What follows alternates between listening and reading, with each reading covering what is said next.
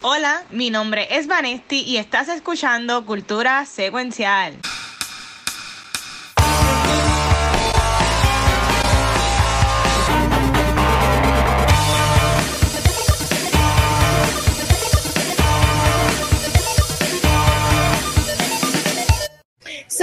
Corillo y bienvenidos a otro episodio de Cultura Secuencial. Mi nombre es Vanesti, la Celestial de este programa.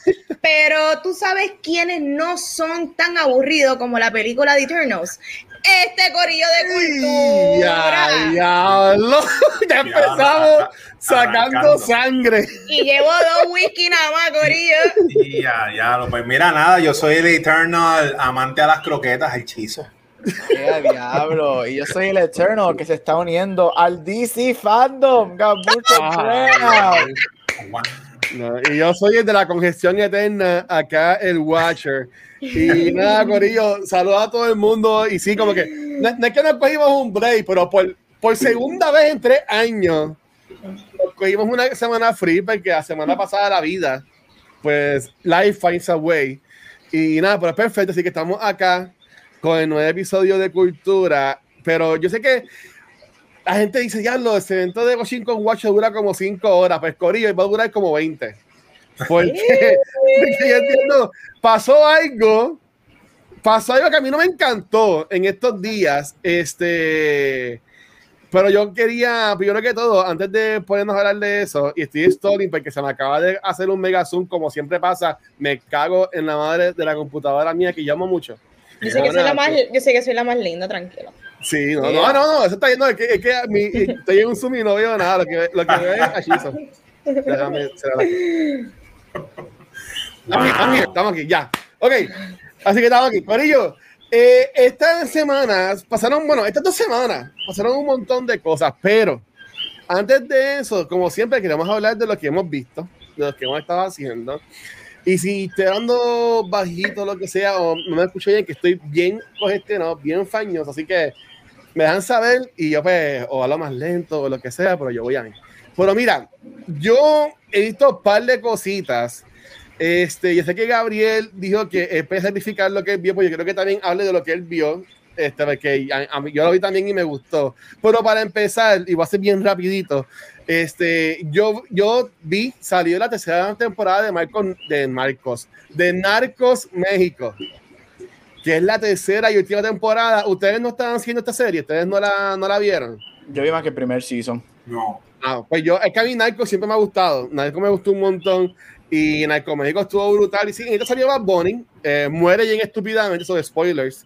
Este, pero ya, este, para mí terminó súper cool la, la serie y a mí me gustó un montón. Este, podía sacarle más punta, pero ya la cancelaron. Esta fue la última temporada. Este, y esta semana, también rapidito, vi dos cosas que en verdad me borraron la mente. Y una es una película de Disney que no vamos a tener episodio de, de ella, es Encanto.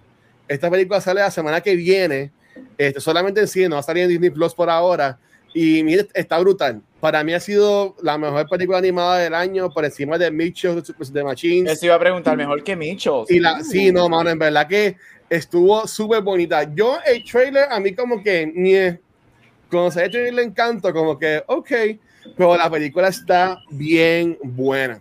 Y es que se tiraron algo que a mí me encanta, que es que, bueno, que eso lo quiero dañar, pero hay un elemento, hay algo que no sale en nada de las promociones, que es básicamente lo que importa de la movie. No es que lo que nos están vendiendo no es la movie, porque sí es la movie, pero en mi opinión, el, el, trama de la película no es lo que vemos en los trailers. Este, y en verdad que eso me voló la cabeza. Y el personaje de Leguizamo, este, New York que en verdad es, es, un duro también en actor y toda la cosa, este, eh, es sumamente duro. Así que nada, algún, eh, cuando la vean, van a hablar de Bruno. Y ya, ya cuando la vean, pues sabrán quién es Bruno. Pero, eh, y yo sé que aquí, no sé si ustedes, le, no, aquí Limón en Miranda nos gusta, y entiendo que le, hablamos de Hamilton, hablamos de, sí. este, de, de, In the Heights. Pues eh, también vi ayer que está en cine ya, no fue en ni nada, la vi, sale, sale mañana en Netflix, pues está ya en los cines. Vi Tic Tic Boom. Y vamos a buscar la foto. Y para mí, esta película, yo tengo ahora mismo, antes de ver Spider-Man este, No Way Home, como lo mejor del año para mí. Yeah. En cuanto a película. Yo no he visto la obra. Yo sé, me imagino que Gabriel puede saber Sí, más de esto. Yo no he visto la obra. Yo no he, tampoco he visto Rent. Yo no sabía nada de Jonathan Larson. Pero yo siento que ese hombre es mi spirit animal después de ver esta película. En verdad que Andrew Garfield se la come. Este, sale Vanessa Hudgens también se la come. Sale Uh. otra actriz que ahora mismo se me, se me acaba de enviar el nombre. Alexandra. Esa, Alessandra Alexandra es ah, brutal. Pero Gabriel, ¿se acuerdan cuando hablamos aquí de, no de Isai Sin, pero de, de la película que también era de Netflix, que era de una obra, que era en una casa, que era como una fiesta? Sí, que era este de Five. um, Robin de Jesús, tú dices. Sí, papi, ese tipo, yo amo a ese cabrón. O sea, él se merece yo- una nominación al Oscar. Por esa Yo película. quiero que ese hombre, o sea, cuando yo vea a ese hombre, yo creo que me dé un beso, porque ese hombre yo lo amo. También. O sea, e- ese hombre, cuando vimos esa película primera, que es la de Netflix, que se me olvidó el nombre ahora mismo, este, la estoy buscando si lo encuentro. algo de eh, Boys. Something Boys. Boys, Boys in Boys the in the Band. Band. The Boys in the Band. La Cuando The Boys in the Band, yo dije, ya no me encantó el, el personaje de este actor. Pero, mano, esa, Andrew Garfield, olvídate, dale, lo- dale los Oscars. Ese tipo, obviamente, hay, hay también otras personas que hay películas cool, pero, y su no nominan, pero este hombre Robin de Jesús, Diablo. Diablo. Nada, ya, mañana sale en Netflix o hoy cuando dan el episodio, lo escuchen, ya está en Netflix disponible la película. Él es el que se lo va el show. En verdad, que ese hombre para mí fue algo espectacular y, y espero que les guste. No la vamos no, no la vamos a hablar aquí, pero mi invitación es que la vean y si les gusta, pues denme no, porque en verdad que la- a mí la película me gustó un montón. Y el personaje de él estuvo espectacular, en verdad. Este, vi, vi ahí un trailer que la gente le está hablando, pero yo creo que eso vamos a ver más tarde. Un, un trailercito de una película indie que salió. Pero vamos a seguir por acá, este, Vane y tú, que, que has estado viendo en, en estos días, corazón.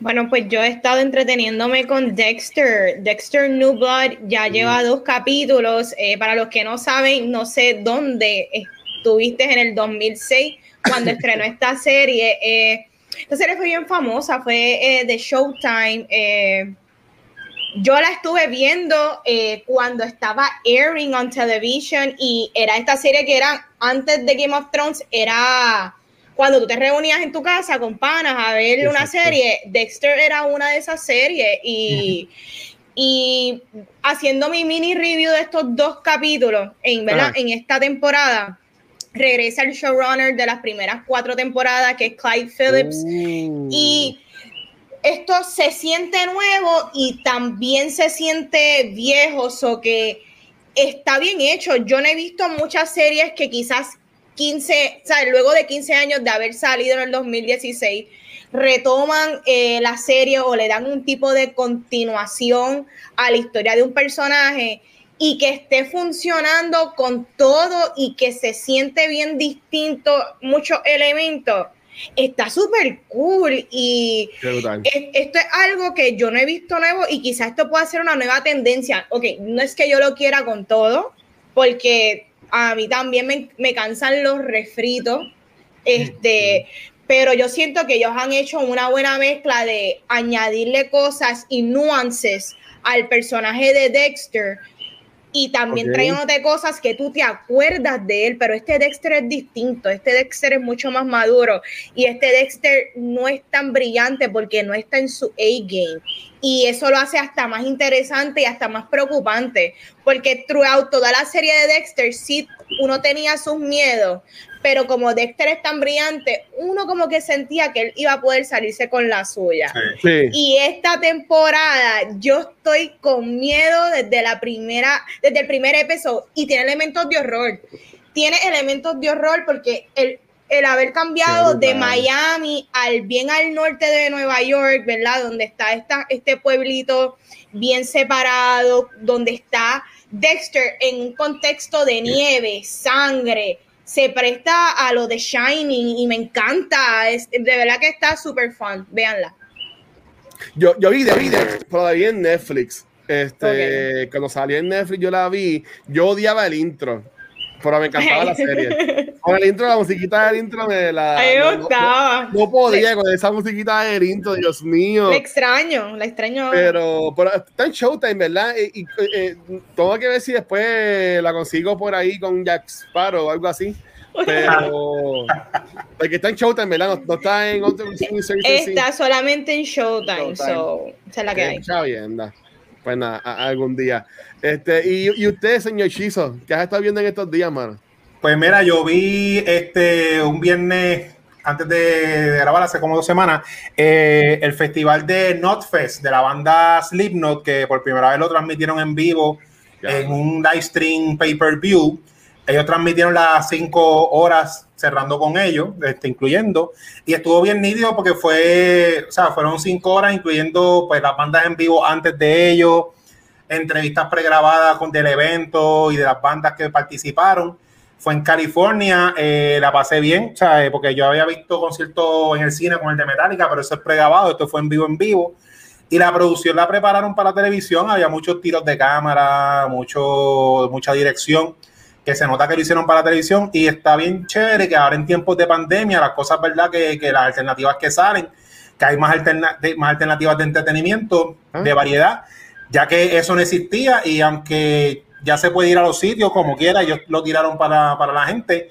Y mano, me gustó, me gustó eso, esa, eso nuevo que ahora ya es normal porque van a seguir la, la, eh, la, tendencia. Al tanto así que ahora en diciembre esta artista Rina Sawayama, que está haciendo una, un tour ella en, Europa, porque ella está de ella británica, también lo va, en diciembre hay un concierto en vivo que lo va a transmitir, que voy a estar pendiente, y metiéndome en la página de comprarlo, ya hay una página como si fuera un Netflix para tú comprar conciertos de todos artistas de allá, que ya eso es ahora un, un new, como hay tanto new normal negativo, un new normal positivo, que tú no te puedes tirar a todos los conciertos, pero pagando un 15, 20 pesos, pues puedes verlo. Así que nada, es otra, otra cosa diferente para uno entretenerse aquí, que todavía estamos en el fin de los tiempos, lo que pasa es que ya estamos Sí. acostumbrados. Pero sí, ya, ya estamos pichándole. sí. Sí, pero mira, tú, tú has ido a, a- a, por ejemplo, al cine a ver conciertos, a ver lucha libre. Eso, la- la- o sea, va gente, la- o sea, como que es cool esa experiencia. Me imagino que es distinta tú estás en tu casa viendo los pay view, pero está cool verlo así pues, en tu casa o en el cine, estos eventos así. Pues sí, eh, en el cine es igual que cuando tú vas a un pop a ver un juego de una final, este, porque cuando estás en tu casa tú estás relax, pero en el cine la gente se pompea, tacho, en la lucha libre estaban entregados que por poco le dan a, a la pantalla en una. Y sí, no, está bien gufiado eso y como que uno se, se une a, eso. Y en el cine todavía no he visto nada en vivo de concierto, pero ahora esto de allá afuera no sé si lo están haciendo, pero también me imagino que sería la misma experiencia igual. Lo que sí me tripea, porque a mí me tripea todo esto, o sea, que la gente vive las cosas, porque si uno sale es para disfrutar. Cuando la gente va al cine a ver la lucha libre o conciertos pregrabados, ellos van como si fueran en vivo, vestidos con la ropa de la ¡Eh, a banda, diablo! los luchadores y en verdad se pasa bien. Así que son buenas alternativas para y para el cine, para que la gente siga yendo al cine. Qué brutal. Oh, ok, ok. Mira, aquí dice, dice Aldro. um, ok, compórtate, Singer. Eh, yo por lo menos tuve una sobredosis de la roca con Joel Cruz y Red Norris. Ah, de lo que visto en estos días. Ok. Este.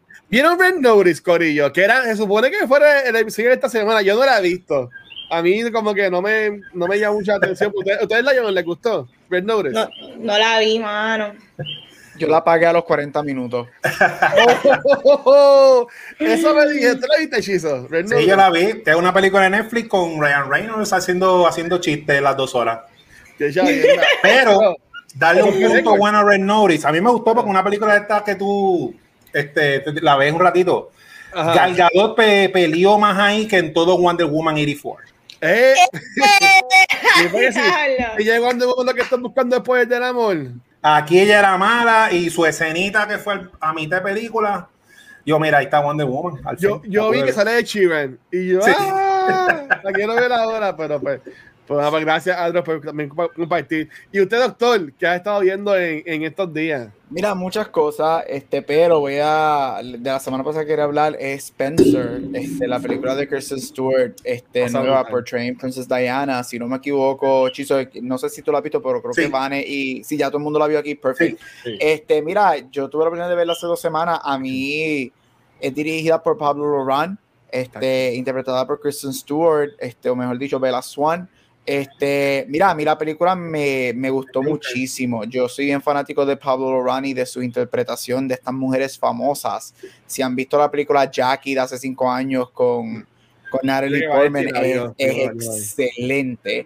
Este, yo pienso que Jackie todavía es mejor que Spencer, pero Spencer me gusta mucho porque toma libertades, este, especialmente de la manera que la presentan. Es una película bien, bien, bien weird este es una película, y ustedes tres la vieron, es una película que tiene muchas sueños y elementos de horror y visiones y, juega de una manera como una de las mujeres más famosas en la historia, que es Princess Diana, que también es un riesgo porque Princess Diana vuelve otra vez a la cultura popular con este último season de The Crown y con una magnífica interpretación en ese season y la vamos a ver en el próximo season también de The Crown, que ahí es que vamos a ver su muerte. Mira, esta película, eh, esta película es donde termina The Crown, este es el último episodio. Este, mira, yo nunca he sido, yo, los, yo he dicho aquí, yo nunca he sido fanático de la gente de Twilight, especialmente de Robert Pattinson y Kristen Stewart, pero siempre he dicho que cuando hacen cuando hacen buenos performances, hacen buenos performances. Y yo dije aquí que cuando la basura de Tenet salió, lo más bueno de esa película es Robert Pattinson. Y aquí lo digo, a mí Kristen Stewart, aunque Kristen Stewart nunca en ningún momento de la película se parece a Princess Diana. Su ah, interpretación es espectacular. Ella coge lo que eh, este rol de esta mujer losing it, on the verge of losing it, y, y, el trauma y la presión de estar en este Royal Family, que yo sí sigo diciendo que la vieja la mandó a matar, este, y vemos ese trauma y su amor por su hijo en una interpretación bien subtle, es una interpretación bien interna. Este, yo jamás Jamás en mi vida pensé que esta mujer tenía eh, la, la, capacidad de hacer esto, porque para mí ella tiene la misma cara en cada una de esas. En Charlie's Angels, ella demostró en Charlie's este, Angels. Este, pero la película es muy buena, este, me encantó, puedo ver el boss que ella tiene para ganar el Oscar de Mejor Actriz, este, The Race is Not Over, porque tenemos a Gaga y a Nicole Kidman con Lucy este, entrando a la competencia, pero she's, veo un strong runner y yo creo que esta película también eh, puede ser un front runner en muchas en muchas otras categorías, pero la película es buena, es, es interesante, yo creo que no es un no es para todo el mundo porque es bien weird, especialmente para la gente que tienen esta idea de lo que Diana es. este, que eso pasa mucho con estas mujeres famosas cuando nos dan unas películas que nos, nos, nos ponen en juego la ilusión que nosotros nos creamos de estas mujeres, que fue algo que pasó con Jackie. No, Jackie Onassis es intouchable, tú no puedes ponerla a ella como una alcohólica y una drogadicta jamás. Este, pero es tremenda película, es tremenda interpretación de Kristen Stewart. Si tienen la oportunidad, véanla porque es muy buena. Y si eres de los fans de Twilight y uh, idolitriz, you idolize Kristen Stewart, este, go see the movie porque she's really, really good in it. Sí, tú la viste, ¿verdad, Vanessa? La vi y me gustó un montón, me encantaron los elementos eh, fantasiosos que, que, tiene la película. Eh, se siente bien eerie desde que arranca, es bien bonita los colores y el filtro que están utilizando porque parece un sueño, parece un sueño de estos sudados, pero se ve preciosa. Y la película es eso, este, a mí me gustó un montón, no, no sé, me encantó todo. Y me acuerdo que una de las primeras preguntas que le hice a Gabriel es en comparación con este The Crown. Y Gabriel es bien diferente y cuando lo vi es completamente diferente y ambas cosas pueden existir, tú sabes. Es completamente distinto y aprecio ambas cosas por lo que son y a la misma vez nosotros como seres humanos podemos ser las dos cosas. Sí. Está brutal, me, me gustó mucho la película. Sí, no, yo, yo la vi el domingo en Fine Arts y como decía Gabriel que esto no es para todo el mundo, yo fui con una persona que ella no es la más amante de cine, pero le gustó. Y yo, tenía miedo de que yo dije, pues me vi, a mí me gusta, yo, o como siempre intento hacer, le busco, lo busco algo que me guste y me, y me agarro de ahí. Pero a mí la, la, película me encantó, la música me tenía volado en toda la película, la música me encantó, estas escenas como que de, de, de misterio suspenso, que están en su imaginación, también me gustaron un montón, que en verdad que deberían verla. En verdad que eh, la, recomiendo full, full, full, full. A mí que no me encanta Kristen Stewart, yo casi no he visto nada de ella, pero en verdad me gustó mucho la película. Es como Black Swan. Para mí yo la vi como un Black Swan, que es un psychological thriller horror. Mm. Es eso. Es para mí como que ese es el, ese es el género. Eh, eh, eh, ah. eso que tú dices de la música, yo por lo general no me doy cuenta de los scores, pero como esta película usó el elemento de jazz, y tú sabes que el jazz es como que improvisado, estuvo Ah. bien cool como dentro de la misma melodía, cuando pasaban cosas raras, la música se distorsionaba también con ella, que eso Ah, ¿tú la también ¿Ah?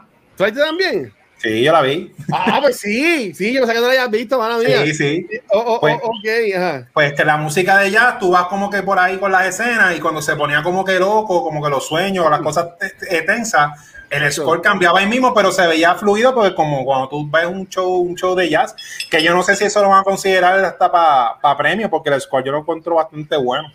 A mí me Ujú. gustó un montón. Y nada, Sí. yo no he visto The Crown, pero a mí después de ver esa movie, a mí nadie puede decir que esa mujer no la mataron. Que eso es lo que, eso es lo que le pasó. Ah, obvio. Ay, Chequeate The Crown. De hecho, Todo el mundo le lo mismo. Todo el mundo le ha dicho Ay. lo mismo. hay personas que entran en la misma cuarta temporada de The Crown y no los culpo. Deberían de verlas. Así no vean el resto, que la sigue siendo una tremenda serie. Vean la cuarta temporada. Yep. Yo la- Y ahora, y ahora en la Bueno, quinta vamos a ver el, en la segunda, bueno, la quinta vamos a ver a Diana en sus últimos momentos. Este, Ay, de, que, de hecho, que, que es de Tenet, Elizabeth Becky de Tenet, este, que se han visto las fotos, Sí, eh, eh, ella Diablo. sí es idéntica. Idéntica. Sí. este, y obviamente pues este va a ser el último season de Diana en el show, así que vamos a ver la muerte de ella, así que va a ser interesante que... La, la, la voz de Kristen Stewart no me, no me encanta el principio, pero me acostumbré durante la película. El acento, como que me acostumbré durante la movie. Pero mira, durante la semana salió un trailer que para mí rompió el internet. Y lo voy a poner aquí este rapidito para, para hablar sobre él. Have you Este, y Wait este, for it. obviamente, eh, How I Met Your Father va a estrenar este, próximamente lo Oh que my es Hulu. gosh, just tell them already. How I Met Your Father. is coming to Hulu on Espérate, el de Glow sale. Sí, Él está bien bueno. Es verdad, o sea, él, él es bello, él es bien lindo. Él era el malo de este, la película que Gabriel nos recomendó. Oh my God. cua- Eh, Promising Young Woman. Promising Ah, bueno, Young sí. Woman. Sí, sí, sí, y él sí, sí. está bien bueno. Por ahí también, él hace mucha comedia así boba, él ha sido muchos, él ha sido muchos personajes de That Guy, como decía en Back to the Movies, pero, pero sí, nada, a mí me encantó How I Met Your Mother y que vayan a hacer How I Met Your Father. Este es ese segundo try que van a hacer. So, estoy pompeado este, para Hulu, porque la primera, el primer try grabaron en un pilot, no gustó, como que lo engancharon un tiempo y, y después me sacaron esto de con, con Dios mío, con Lizzie McGuire. Este, ese, Ay, sí. es, ese es el nombre de ella real, ¿verdad? Porque sé que ese es el nombre de la serie. ¿Podría se llama Lizzie McGuire en verdad? No, mi amor. No, No, mi ella se llama amor. Hilary Duff. Pues ok. bueno, Will Smith era Will Smith en, en, en Fresh Prince. ¿En Fresh Prince? No Nada. Sí, era Will. Will. Michelle. Pero mira, lo que sí, obviamente lo, lo voy a poner. Lo que sí salió en estos días este, eh, fue el trailer de la secuela de la película más, de la mejor película de todos los tiempos, que es Spider-Man Far From Home. Eh, salió lo que es este, el trailer de la película de Spider-Man No Way Home. Esto, yo, obviamente, yo, yo quiero que ustedes compartan su, su opinión, pero este, para decir la mía y después damos mucha agua que me estoy, ya casi estoy quedando sin voz.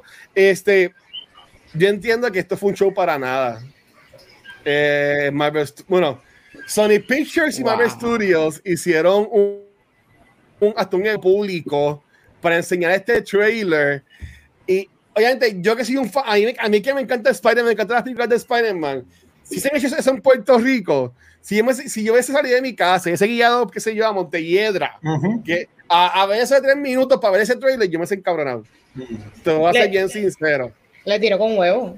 No, no, no, no es que no es que la no es que estuvo mal el trailer, porque no está malo, pero obviamente e- e- ese día por la mañana fue el screening de, de Encanto y ahí a todo el mundo le preguntaba lo que estaba donde era. ¿Tú crees que esta noche nos enseñen a Toby y a, y a Andrew Garfield? Y todo el mundo, pues yo creo que sí, yo creo que no. Y aunque ellos salen, aunque sea John Cena, como están diciendo por ahí, porque aquí le mete un puño, no en este trailer, pero en otro trailer al, a- al lagartijo.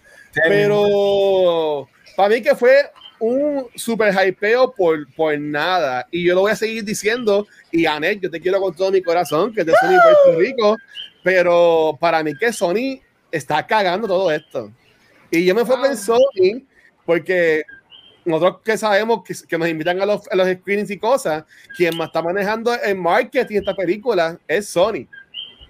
No es, Mar- no es, no es Marvel Studios, no es Disney. Es Tengo Sony. cosas que decir. Este, pero a mí como que no me ha encantado. Y para mí fue un miss opportunity esto de... Fue el martes. Ayer. El martes. Para mí fue un miss opportunity. Este, bueno, ahí ustedes, ¿qué pensaron del trailer y del evento que hicieron y toda la cosa? Pues mira, haciendo referencia a lo que dijiste en cuanto al marketing, según yo he escuchado en los múltiples videos de YouTube, interpretaciones, hipótesis, quien pidió que eliminaran a los personajes de Tobey Maguire y Andrew Garfield aparentemente es Kevin Feige. ¿Ok? Aparentemente son los que tiran en todos los foros. Yo no sé si es verdad o no.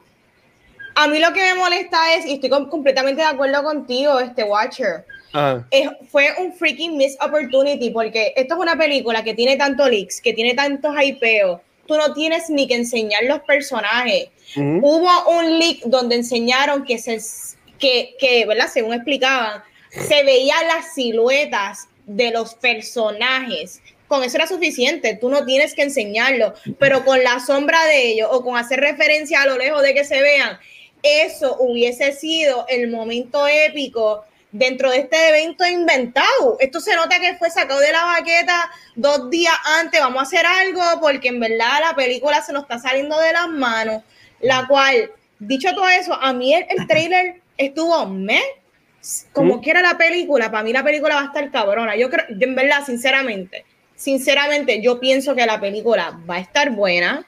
Yo pienso que la película va a vender, pero un fracatán de dinero. Pero definitivamente este trailer quizás si fuera una película que no esté tan liqueado, que ya el que sabe, sabe todo lo que va a suceder. Pues esto simplemente, como dijo Gabriel en el chat, pues nada, esto simplemente como que admitiendo todo lo que ya sabemos. So, se sintió así. Y, y ah, tú tenías que enseñarle una sorpresa a la gente para que estuviesen con el hype mayor, pero a la misma vez esta película como quiera va a vender, so, yo no sé de qué otra manera tú puedes mercadearla, porque yo no soy experta en esto, pero yo hubiese hecho referencia a mucho más cosas. El disparate del trailer de Brasil que se vio cuando al reptil le metieron el cantazo, ¿me entiendes? Ujú. Tú los eliminaste y no sé quién es el culpable. So, Luis, vamos a cogerlo con calma. Quizás es un 50-50 culpa de los dos, de Marvel, no, yo- Disney junto con Sony. No, yo, yo, yo lo he comentado para que yo también y, y, y él vayan, pero en mi opinión es como, como del lado de acá quien nos ha enviado todo, ya sea pues de Homecoming o ahora este, Ajá. Far From Home, o quien maneja toda esta película, pues es Sony. Es la verdad. Pues, pues, pues, pues yo, pues yo pues digo, pues ok, pues piensa pues es Sony, tú sabes. Y, y, y como dijo Adro en los comments, los posters están horribles. E- Ese, este último Horrible. que salió Horrible, solo parece que lo mismo. hicieron en Paint. es el mismo de, de la película de Far From Home, de él con Sí. Mysterio, por él con, con Doctor Strange. ¿Sabes? Que como que, ¿sabes? ¿Qué, qué está pasando con lo que es la, la película más importante del año? Nada, Otra este, cosa. eh, ajá. No me, gu- no me gusta que en todas las entrevistas Tom Holland está como que él tiene que ser polite, pero la realidad él se le sale por los poros que no quiere hacer más películas de... Sí. Como que toda película en el futuro que venga de Spider-Man sin Disney ligado, no las quiere hacer. Y tú, perdóname, tú puedes leer eso entre líneas porque el tipo está tratando de ser calm and collective y bien, bien inteligente, pero está tirando una mala, como que yo no sé, yo no me veo en el futuro haciendo esto más. Él está tirando el maíz de él. Y en verdad para mí eso, eso es mal publicidad de alguna manera. El tipo no quiere estar en más películas que no esté Disney envuelto y yo lo entiendo. Pero en serio, y esto es pensando en el futuro, en serio vamos a tener otro Spider-Man en dos años. Chóvete para el carajo. Sí, sí, mira, eh, y, y para que vayan los muchachos, pero sí, con- eh, viendo cómo fue de Andrew Garfield a Tom Holland, de seguro ya lo tienen hasta casteado. Pero Sí. nada, eh, Hechizo y, y, y Gary, hermana mía. Sorry. No, no, No, no, mira, y ah, rápido, eso de Don Holland yo lo leí y yo lo vi hasta, hasta antiprofesional porque tú puedes tener tu opinión y lo que tú quieras hacer con tu carrera, pero eso tú estás trabajando para esas compañías. Y él dijo algo bien feo, que él dijo que si yo a los 30 años voy a ser Spider-Man, pues significa que fallé. Exacto. Y hay muchos actores mayores y muchas actrices mayores. Eso, eso fue algo un poquito de esto. Mira, en cuanto al trailer, el trailer en general se ve una película entretenida, divertida de Marvel, que como tal, lo único que sí que yo encuentro que ellos fallaron y lo hicieron bien mal, porque esto, estos rumores y todo esto, que hasta se liquearon las fotos de que van a salir los otros de Spider-Man, viene viniendo de hace tiempo, y yo decía, ok, si los, los otros dos Spider-Man no van a salir, pues va a ser un letdown la película, en cuestión de que la gente va, va, va a estar decepcionada, pero si van a salir como quiera y no los pusieron en el trailer, para mí fue un error, porque yo, por ejemplo, yo voy a estar viendo la película, yo no voy a estar viendo la película, yo voy a estar pendiente a cuando sacan los otros dos. Yo no voy a, ni voy a estar pendiente de la película.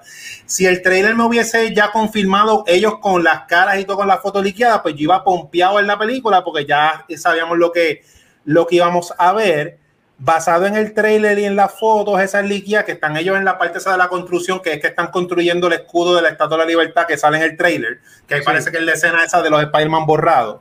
Y ahí es cuando van a salir estos dos, aunque salgan tres minutos, a mí no me molesta con eso.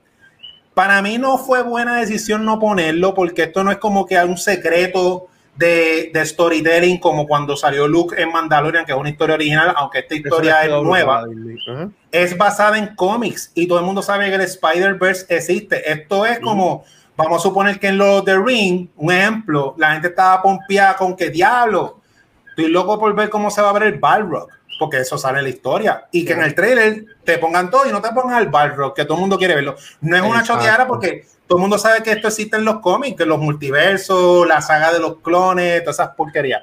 Pero que yo aquí los hubiese puesto. No sé si fue la decisión de la sorpresa, que no importa, porque vine con un ejemplo y todo. Yo estaba tan, tan ofendido. Una película que no pegó, que, que, que estrenó hace como tres años, que fue bien famosa porque el trailer lo choteó todo, que eso se formaron un montón de memes, fue Terminator Genesis. Esa película, el trailer dijo el reveal de que John Connor tenía los nanobots. Todo el mundo se tripió eso. La película costó 150 millones y con y con eso costó, eh, hizo 450 millones en ganancia. Con el trailer choteándote todo. Spider-Man se sabe que va a ser un montón de dinero. Si Claro. hubiesen puesto la conversación ahora en el internet son los memes de chiste de que los borraron. Si hubiesen puesto a Tom Holland y a Toby, la conversación hubiese estado por las nubes de la pompeadera. Así que si ellos salen y no los pusieron, pues para mí esto fue un mal trailer. Si no salen, pues es como que es un lose-lose, porque si no salen, entonces va a ser peor. Sí. Doctor. Mira, este, empezando, todo el mundo sabe que ellos dos están en esta película. Mm. Este es el, ahora mismo este es el worst kept secret en Hollywood. O sea, eso se sabe. Se Sí. sabe que ellos están Me ahí de que, a encanta. punto de que Garfield ya empezó a decir, Garfield lleva meses y dice, no, yo no salgo. Y en las últimas entrevistas, pues veremos a ver qué pasa. So ya ellos están, o sea, este es el, again, este es el worst kept secret. Mira, yo referente al, podemos hablar de Marvel y de Sony, whatever, yo no trabajo con ellos, yo le echo la culpa a los dos, porque son las compañías Ajá. que los dos, y de hecho yo le echo la culpa un poquito más a Marvel y a Disney, porque la- ellos son la compañía más grande, ellos son que, quien son dueños de todos nosotros. Y tú no piensas, I'm sorry, tú no piensas en MCU, en Spider-Man, tú no piensas en Sony. Por más que Ujú. técnicamente es Sony, tú piensas en MCU. So, por eso es que yo hablo de esa manera con, con MCU. Mira, referente al trailer, yo sí pienso que esto para mí es uno de los peores trailers ever. Este, este para mí es el, peor trailer del año de cualquier película, soy bien honesto. Yo no entiendo la decisión de enfocarse en los villanos, especialmente cuando para mí, para un trailer para mí, se supone que un trailer haga una de dos cosas, o me presente algo nuevo que yo no sepa, o me pompee para ver la película. El teaser que salió hace, hace dos meses a mí me pompió. Y dije, uff, esto va a estar cabrón. Y yo creo que a veces menos es más. Y este trailer a mí me comprueba mi teoría de que yo pienso que no hubiesen dado nada más de esta película más que soltarla el día que llegara. Porque no entiendo la decisión de enfocarse en los villanos. Yo sigo diciendo, y creo que lo hablamos en Back to the Movies, que lo más bello hubiese sido de este trailer. Yo lo que yo quería que pasara es que el trailer se acaba, de momento Spider-Man, whatever, y de momento vol- vol- volvemos otra vez y sale Doctor Strange, ah, they're coming through, they're coming through. Cuando sale el trailer que yo lo veo, y digo, van a salir, van a salir. Yo me acuerdo que yo le dije a Rafael Luis, lo más bello es que a lo último del trailer, en el puente whatever, salgan los tres Spider-Man que no se le ven la cara, en los suits, Espalda. un Ajá. de espalda o, o de frente, y ya, no tenemos que verle la cara. Fue un mal marketing, el trailer es fatal. Eh, basado en el trailer. Mira, esta película va a ser 600 mil billones de pesos. Yo voy a estar el primer día viendo esta película. Yo la voy a criticar hasta que yo quiero que me calle. Yo quiero que esta película sea excelente porque Spider-Man es uno de mis tres superhéroes favoritos. Pero en es- yo no estoy contento para nada en este trailer. Este, yo no.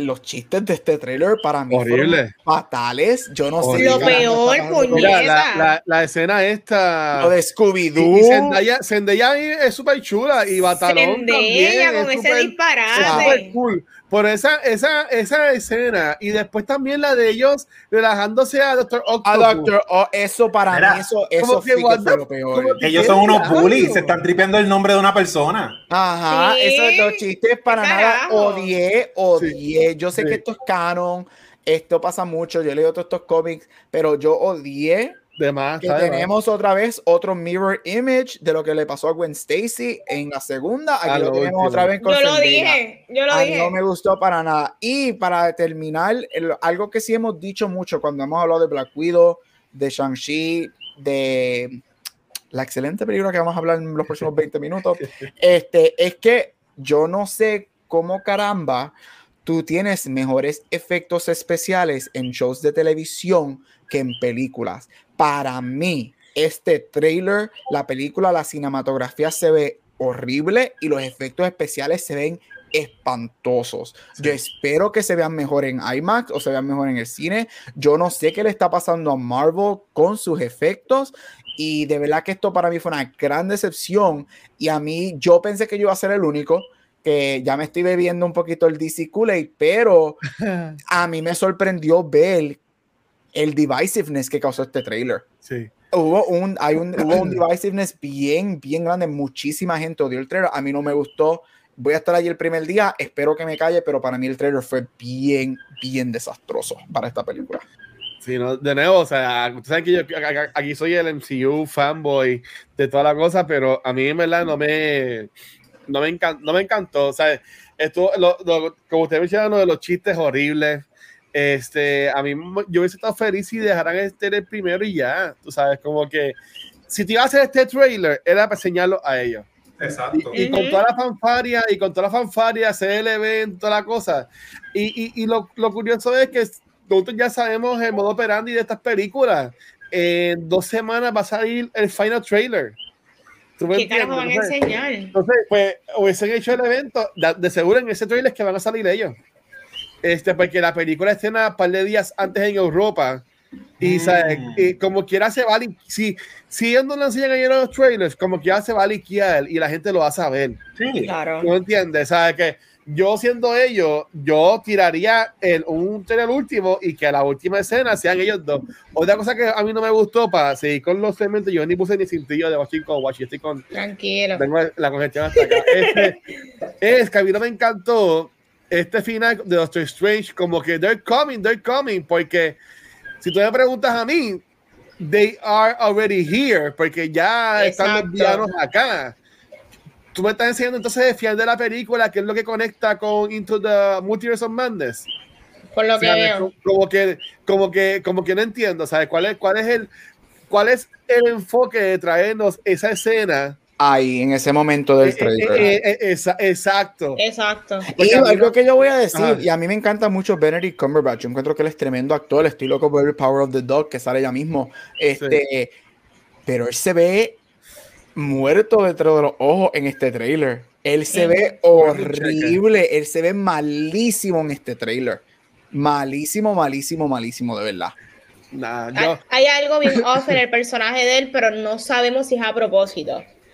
Este, que, eso es lo que que, de- tiene que ser a propósito, porque es que es demasiado overt que el personaje de él hay algo extraño o sucediendo con él. Eh, Sí. By the way, siempre me gusta recalcar, esta película se dice que ha costado 180 millones sin, ¿verdad? Los extensive eh, CGI que han contratado a cuanta persona para poder terminar de, rendir y terminar la movie. Esto es antes de, esto era lo que estaba presupuestado. ok. Dune, Dune sigue costando 160 millones y se ve mejor que todo este trailer. Eso es Sí. lo único que voy a decir. Mira, Hay no- algo pasando. Y algo está pasando también que fue que obviamente pues no pudimos, yo creo que yo lo había tirado en el chat, este, referente a Marvel, yo no sé qué está sucediendo porque lo que voy a decir ahora, esto pasa en todas las películas, todas las películas tienen reshoots, todas las películas, eso, eso es algo estándar en la producción de una película. Lo que no es estándar es que una película después que termine de grabar se vayan a trabajar seis días a la semana por seis semanas a hacer reshoots y eso es algo que está haciendo ahora mismo Doctor Strange en Sí. seis semanas, seis días a la semana, eso es una película completamente nueva. Eso no son reshoots, eso no es un calendario de reshoots, eso es un calendario. una de película. Sí. Algo está pasando con Marvel. Yo creo que lo que, lo, lo que yo dije, o lo que yo estaba pensando cuando se acabó Avengers, yo dije, ¿qué Marvel va a hacer ahora con su nueva fase?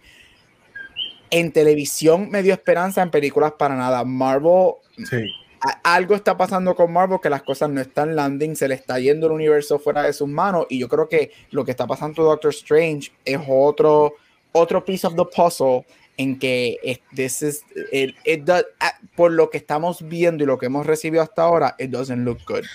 Sí, porque ahora se, se, se decía que pues Benedict Cumberbatch iba a ser como que la, la cara ahora, porque Ok. ya no puede ser este eh, Maguire, no puede ser Tom Holland, porque él no es del MCU en sí. Exacto. ¿Tú entiendes? Y él no puede ser tu- la cara de la franquicia ahora. Pero si tú te pones a ver, ellos, ellos cambiaron hasta lo de Disney Plus. De cuando tú vas a ver una película de Marvel ahora en Disney Plus, antes tú tenías las fotos de los Avengers. Ahora los, ca- los cambiaron y tienen que si está Loki, está Black Panther, está Doctor Strange, está Wanda, eh, está Shang-Chi y está Suri. Eh, Válgame, chacho. que, que hone- honestamente yo, yo, yo, obviamente sale esta película y en febrero sale Doctor Strange, si no es que la atrasan, este, que puede ser porque no salió trailer ni nada todavía. Eh, y, ya- y de nuevo, estamos a meses, estamos igual que, que igual que estábamos con Spider-Man, estamos con Doctor Strange, pero, pero yo no sé, eso Y Black Panther ahora está en break por la mujer esta ridícula, está en break, no van a terminar, no van a seguir grabando hasta el 22, o Black Panther tú verás que también la van a atrasar. sí. O sea, Yo lo, yo, lo que, yo lo que pienso es que Disney Marvel se ha echado para atrás como que tranquilo, esta película de, de Spider-Man va a ser más Sony que nosotros, pero lo que no sabe es que el público se cree que esta película es full de ellos y esta película es bien importante Sí. para el futuro del MCU, aunque no sea parte de esto determina si la gente va a seguir igual de fiel para la franquicia en general, aunque ellos no quieran.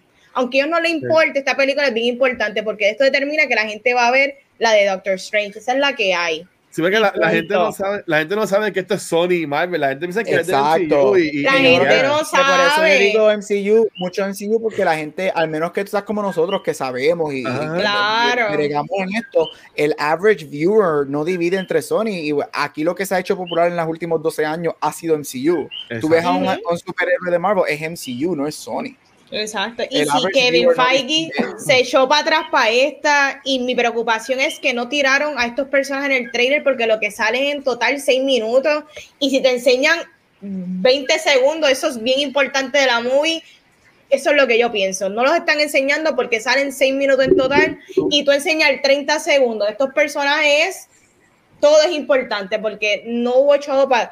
Había chavo, pero yo quiero saber en dónde se fue. Y si, y si salen bien poquito, Y si salen bien poquito, este, yo no sé, Vane, si tú, yo sé que Chizo, Luis y yo sí sabemos los spoilers, Vane, yo no sé si tú los leíste. Ready, Pero- papi. Si sabes que si salen bien poquitos, esto- eh, primero, este trailer confirmó que todo lo que está en este trailer ya lo habíamos leído en los spoilers. Ah. Todo. Cuando yo vi el trailer, yo, uh, los spoilers son verdad. Y ustedes saben que esos spoilers, hay algo que pasa al final que supuestamente va a pasar, que va a, ca- va a ser grande.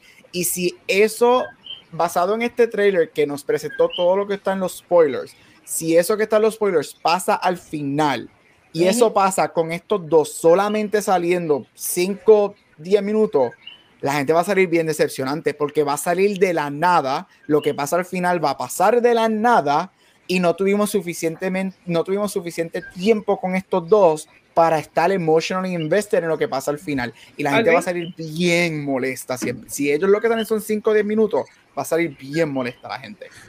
Yo, yo honestamente, yo honestamente, eh, y- yo amo Spider-Man, Y pero yo, honestamente, kill him off y envíense de Spider-Man y sigan con el MCU sin él.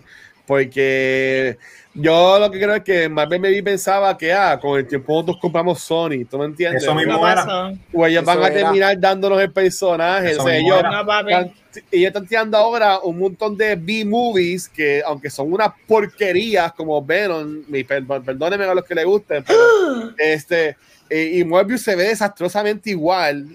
Este, hacen chavo, hacen chavo. Venom es la Venom creo que-. Ellos Venom están creo que- nadando en la piscina de chavo. Venom tiene Venom el mejor pe- opening, opening. weekend. Y Venom creo que es la película que más dinero ha hecho en el 2021 hasta el momento. O sea, Money y, ah, y, el- eh, y, y ahí lo que.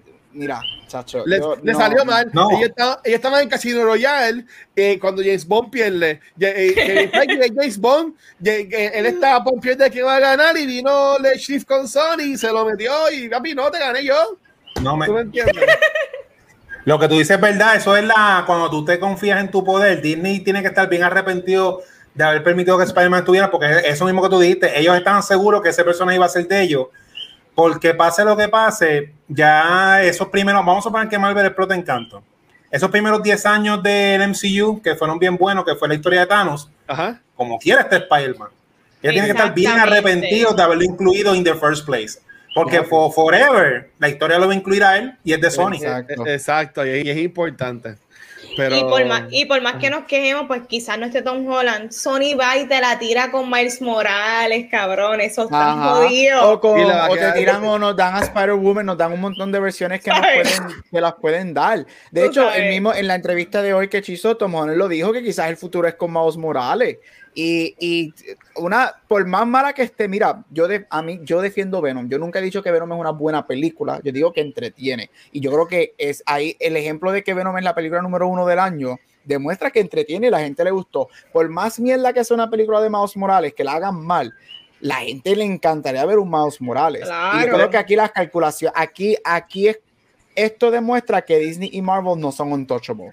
Y ellos pueden hacer errores y pueden hacer errores bien, bien grandes que le están costando un montón de cosas. Y yo lo digo, hay cosas, Marvel tiene películas excelentes y Marvel tiene películas desastrosas. Hablaremos de una de ellas ya mismo. Este, pero, eh, o sea, it's okay. It's okay to say it. Y, y qué bueno que Luis está, lo sabe y lo está diciendo, porque algo que me he dado cuenta, los fandoms siempre van a existir. Pero, mano, los fandoms de Marvel se ha convertido en un, en un fandom de Star Wars. De Star Wars. Tóxico, basta. No, cuando, cuando, yo lo, cuando yo lo vi, y le sigo mucho a la gente de Kind of Funny, ellos también están, ellos están pompeados, obviamente, y estoy pompeado para la movie. Pero lo que ¿Y este trailer me deja saber es que el futuro, si en si yo sigue, ellos van a tener que tomar la decisión de vámonos, porque de nuevo, y, y sabes que es lo más cabrón, y pa- para irnos con los segmentos, que, que ellos no van a traer, a- ellos no van a traer ¡Hay a segmento! Morales, porque Into the Spider-Verse fue un palo. Y ellos no Sí. van a tener a Miles Morales en muñequito y también en live action. Tú, tú sabes, y, y- y la cosa es que también tiene a Spider-Man en muñequito. Tú sabes que es que no, no hay no hay break. ¿Sabes ¿sabes? también lo que pasó? Es que, y esto yo soy, y- y- yo, lo digo, yo estoy dispuesto a sacrificar mi segmento porque esto va a ser interesante hoy. Yo No, pienso que Sony, bien. algo que yo a Sony, le- y hay que, des- que dársela. Yo sigo diciendo que Sony fue master en tirar Into the Spider-Verse. El. Eso, eso fue eh, literal. Aparte de que, I'm sorry, Watcher, para mí esa, esa es la mejor película de Spider-Man ever made. Bueno, Yes. Este, ese muñequito. Yo la Es vi la, en el es- es cine. la mejor película animada de. Spider-Man que. Netflix. Sony fue, Sony fue bien inteligente porque Sony, esa película sale en el hype de Avengers, en el hype de Tom Holland siendo Spider-Man. Y, Sony dice, ah, nosotros tenemos que hacer algo. Tiran Into the Spider-Verse, demuestran que Spider-Man, again, no para el average viewer, pero la que, los que sabemos esto, Spider-Man todavía nos toca a nosotros. Tú quieres pelearnos nosotros por Spider-Man, nosotros te vamos a dar 400 versiones de Spider-Man, te vamos a abrir la puerta al Spider-Verse. Y yo, a mí no, algo hay, a- alguien maquiavélico estaba en Sony que dijo, vamos a abrirle la puerta para que Marvel tenga que hacer el Spider-Verse, tenga que o hacerlo bien o fuck it up, y tú verás que nosotros vamos a terminar ganando aquí. Y yo pienso que después que esta película salga, quien va a ganar va a ser Sony Sí. de X o Y forma. Y yo creo que Sony lo mejor que Sony hizo fue tirar Into the Spider-Verse, porque Sí. Sony puede ahora tirarnos una versión, nos puede tirar a, a Gwen Spider, nos puede tirar a Miles Morales, nos puede tirar a Spider-Man viejo. Una, un, tú me das a mí una versión de Logan, pero Spider-Man, así, a los Logan, mira, yo la voy a ver. Este, y, y Sony fue bien, Sony fue bien smart. Sony fue bien smart y los podemos criticar que las películas no son las mejores, pero they're enter- they have entertainment Sí. value y, y Sony está, ahora mismo Sony le está, está Amy jugando Pa- la Amy ficha Pascal- mejor que Marvel. Amy Pascal eh, y, y que Faye es el dios de todo esto, los producers, pero Amy Pascal le, le gana esa jugadita. Sí, Wow. sí. Eh, Y way- en, en mi opinión. en mi- Y se les eh, escaparon Phil Lord Miller, que fueron, se fueron de Disney para Sony. So, también. Y, y ellos ya están haciendo la the Spider-Verse, ya están haciendo. Este, uno de los rumores grandes es que está en desarrollo Spider-Man 4 y, Spider y The Amazing Spider-Man 3. O sea, The que- Amazing que- Spider-Man 3. que supuestamente la están trabajando ellos dos para porque Sony está all in en, en su universo. Sí, ¿por qué? Es que mira, es que es promo gratis porque a la gente lo que le interesa es el personaje y Disney en el Disney Plus Day anunció una serie de muñequitos de Spider-Man. Pues Sony va a hacer película porque ya los nenes van a ver la peli- el Disney Plus del muñequito y van a ver mi, mi Y película. como dijo Chizo, they're all in porque mira, tienen a Vulture, tienen a Morbius, tienen a Venom. Nosotros llevamos esperando, mira, por más que te gusten o no las películas de Venom, es Venom y es una versión mejor, para mí es una mejor versión que la que nos dieron en, el- en los 2000. Y, Y no y- usaba Silk. y todo el mundo está loco por ver a Spider-Man y a Venom peleando otra vez, que lo Claro. hicieron en el, en el Po- scene de Venom. Por, por eso, si, si ya todo, todo el mundo vio Venom, podemos asumir que Venom va a salir en, en Spider-Man No Way Home. Of course. Claro, Of porque todo el mundo course. diciendo ¿Por qué los no lo Sinister Six. Vemos, nosotros vemos cinco villanos. Todo el mundo, ¿quién es el Sinister Six? La gente ya está asumiendo que es Venom porque vimos ese- esa escena eh, en Venom. So, quizá, Claro. o sea, yo- that guy. Y Jake Gyllenhaal también ha dicho que yo creo que mejor la gente se entere en la película. Ajá. Eh, va, va a ser, va a ser esta película. Yo lo, esta, eh, esto para los fanáticos, para los que vivieron el Kool-Aid de Marvel, la película le va a encantar por más que es una mierda. Pero hay que sí, ser bien sí. honesto. Cuando si tú entras objetivo a la película, esta película va a ser o un very big hit o un very big miss. Y, si- Yo- y como quiera va a ser chavo. Ah, no, y claro, y que va a ser chavo porque yo estoy aquí encojonado con ese trailer, pero yo voy a estar el primer día viéndola. Exacto. esta película yo la voy a ver tres veces el mismo día. pa- pa- va a ser Uy, bien. yo ¿Tú sabes también. también, tú sabes que también va a determinar mucho de esa película, los credit scenes. Si, obviamente van a haber dos. Si los dos credit scenes se enfocan en el Marvel Picture at large, Spider-Man no se queda en MCU. Si una de las escenas se enfoca en Spider-Man, entonces hay una posibilidad.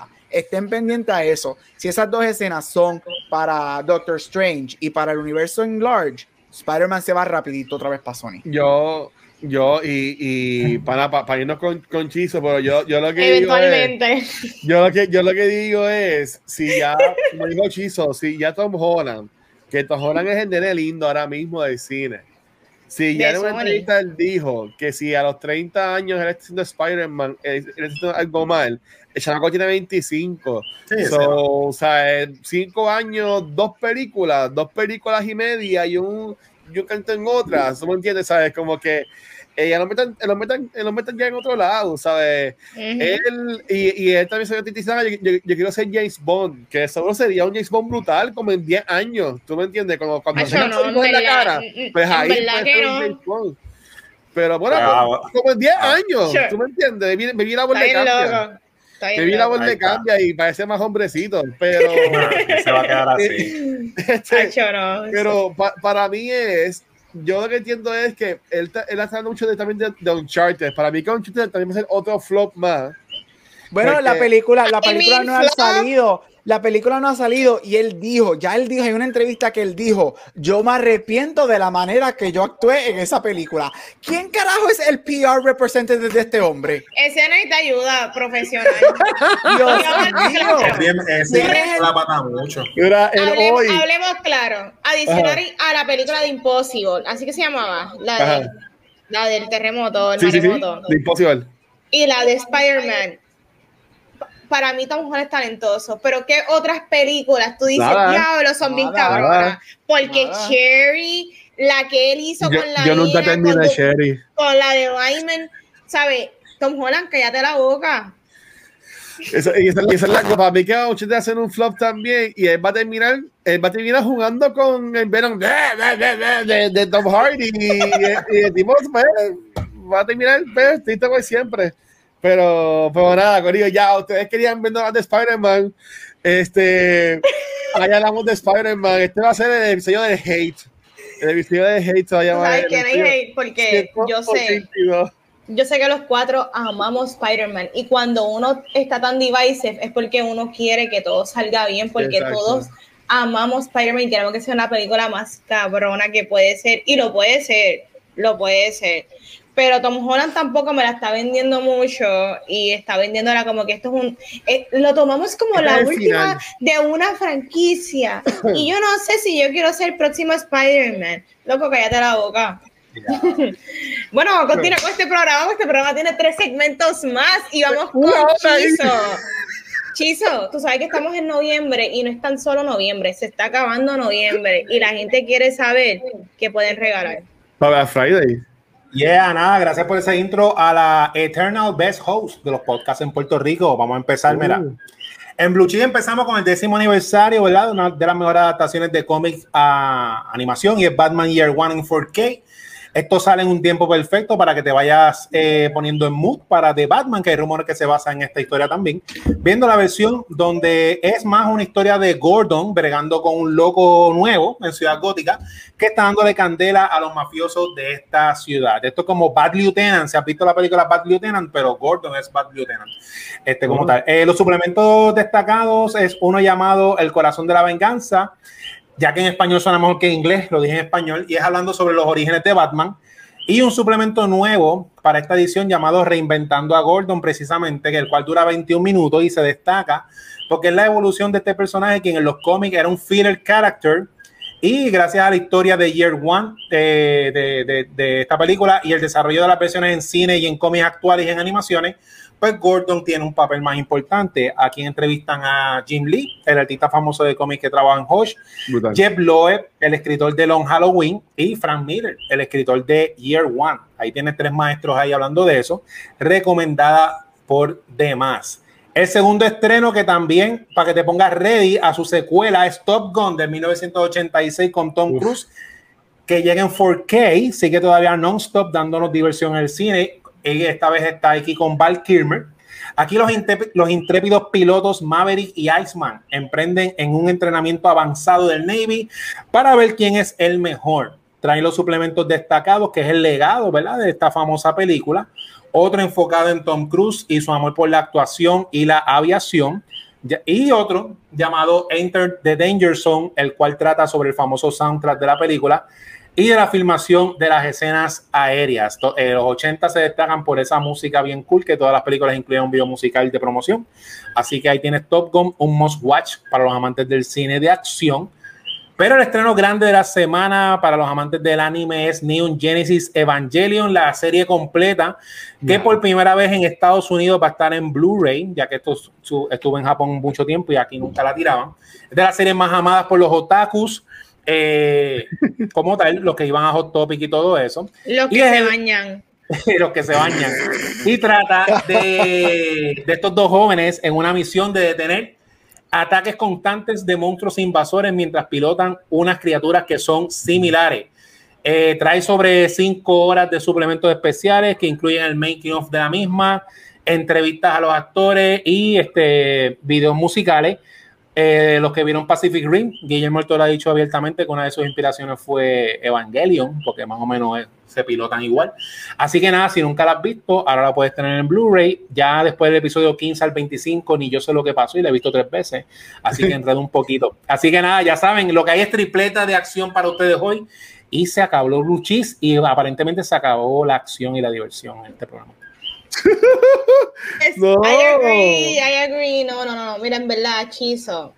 Yo quisiera que la gente, antes de que vieran este, oh my God, vieran el documental de Val como complemento Yes. a, a todo, porque es bien importante. No sé si lo han visto, está en Prime Videos. Y yo quisiera que el Correo de Cultura viera Val porque quizás puede estar en tus top 10 del año. Oye, Don't sleep on that. So, tranquilos, Ok. Corillo. Mira, vamos a continuar con el programa y es que regresa el James Dean de Cultura. Y Gabriel sabe quién es ese. Bien. Llegan a Bucho Graham con Award Spotlight. Yeah. Te queremos. Diablo, eso es una ofensa para el pobre James Dean. Mira, rapidito, porque todavía nos quedan como 3 horas con 23 minutos en este podcast. Este, seguimos con Our Spotlight y, la- y las ganadoras de Mejor Película para continuar. La ganadora del 2015 es una película llamada Spotlight. Es un drama biographical film dirigida y escrita por Todd McCarthy y Josh Singer.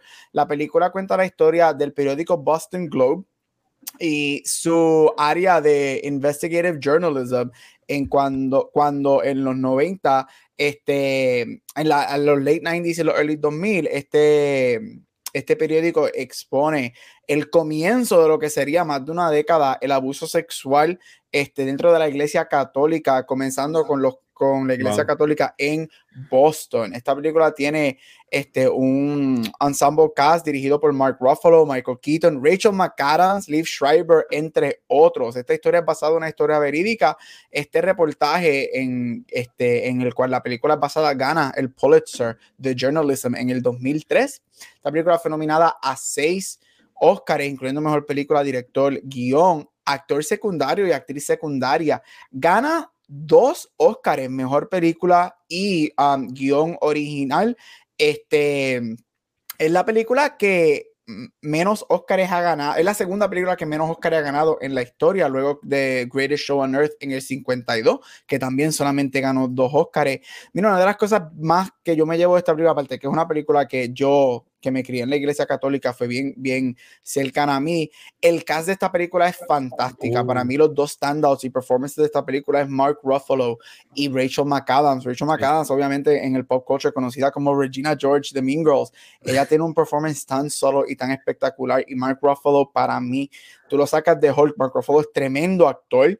Este, a mí me encanta verlo en escenas dramáticas. Esta película es muy buena. Es una película de un tema bien controversial. Una película que te llega mucho al corazón, especialmente al final, cuando salen just miles de nombres en un scroll este, de, de cosas que han sucedido en los últimos años. La misma iglesia católica, que tengo mis muchos issues, este, salió en defensa de esta película.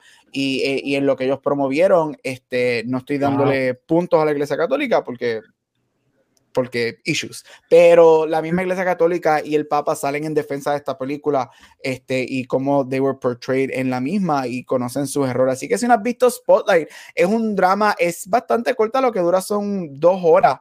Este, es una película que corre y fluye muy buena en una historia verídica, así que si no la has visto te la recomiendo 100%.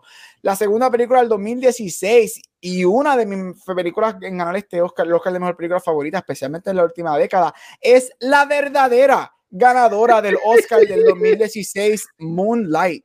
Moonlight es un coming of age drama escrita y dirigida por Barry Jenkins. Esta película stars Trevante Rhodes, Andre Holland, Janelle Monáe, Naomi Harris, entre otros. Esta película es basada en una obra de teatro que nunca fue publicada, este, llamada In Moonlight Black Boys Look Blue.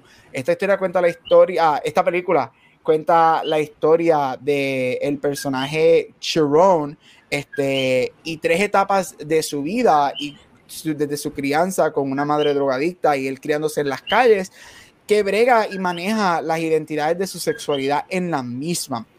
Lo interesante y lo magnífico de esta película, que fue bien groundbreaking cuando sale, es que esta película es dicha o presentada en tres actos. Esta película, que eso no pasa mucho en las películas, dado que las películas más son streamline, esto es presentado en un tipo de play. Tenemos el primer acto que es su niñez, el segundo acto que es su adolescencia y el tercer acto que es su, este, ya él como adulto. Esta película gana tres Oscars, incluyendo mejor película, este, mejor guion adaptado y mejor actor secundario por um, Ali, por Mahershala Ali, él convirtiéndose en primer y hasta el momento el único musulmán en ganar un Oscar. Esta película se convierte en la primera película con un primarily black cast en ganar este Oscar y es la primera y única película que es de temas queer en ganar este Oscar también. Mira, esta película es famosa este, por el hecho de que no gana y gana el Oscar este, esa noche. Esta película se hizo famosa pues porque leen el nombre de La La Land como la ganadora y no fue, La La Land fue la mejor película por 3 minutos y 57 segundos. Oh, lo Este, fue. Antes que, eh, antes que, que salieran corriendo y manejaran. Esto fue uno de los momentos más épicos y más controversiales y más históricos de los Oscars. A mí me encanta. Yo tengo ese video, ese clip salvado en mi computadora porque lo veo constantemente. Qué horrible. Este, mira, yo obviamente he estado aquí en lo personal, yo no soy fan de La La whatever, pero esto para mí fue un error bien grande que afectó a las ambas películas. Yo creo que La La Land sufre muchísimo este, el hecho de que, ¿sabes? El- el- lo- yo me imagino el que te den este premio y a los cuatro minutos te digan, oh, by the way, no ganaste.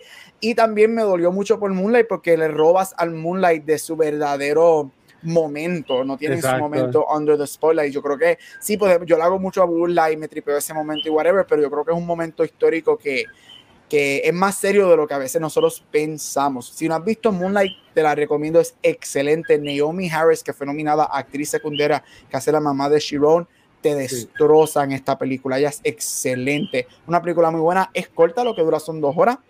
Este, un poquito menos de dos horas, así que fluye muy buena si no la has visto Moonlight. Y para terminar, la ganadora del 2017, un romantic fantasy, una versión de Beauty and the Beast, pero con un pescadito, The Shape of Water, dirigida este, por Guillermo del Toro, escrita por del Toro y Vanessa Taylor.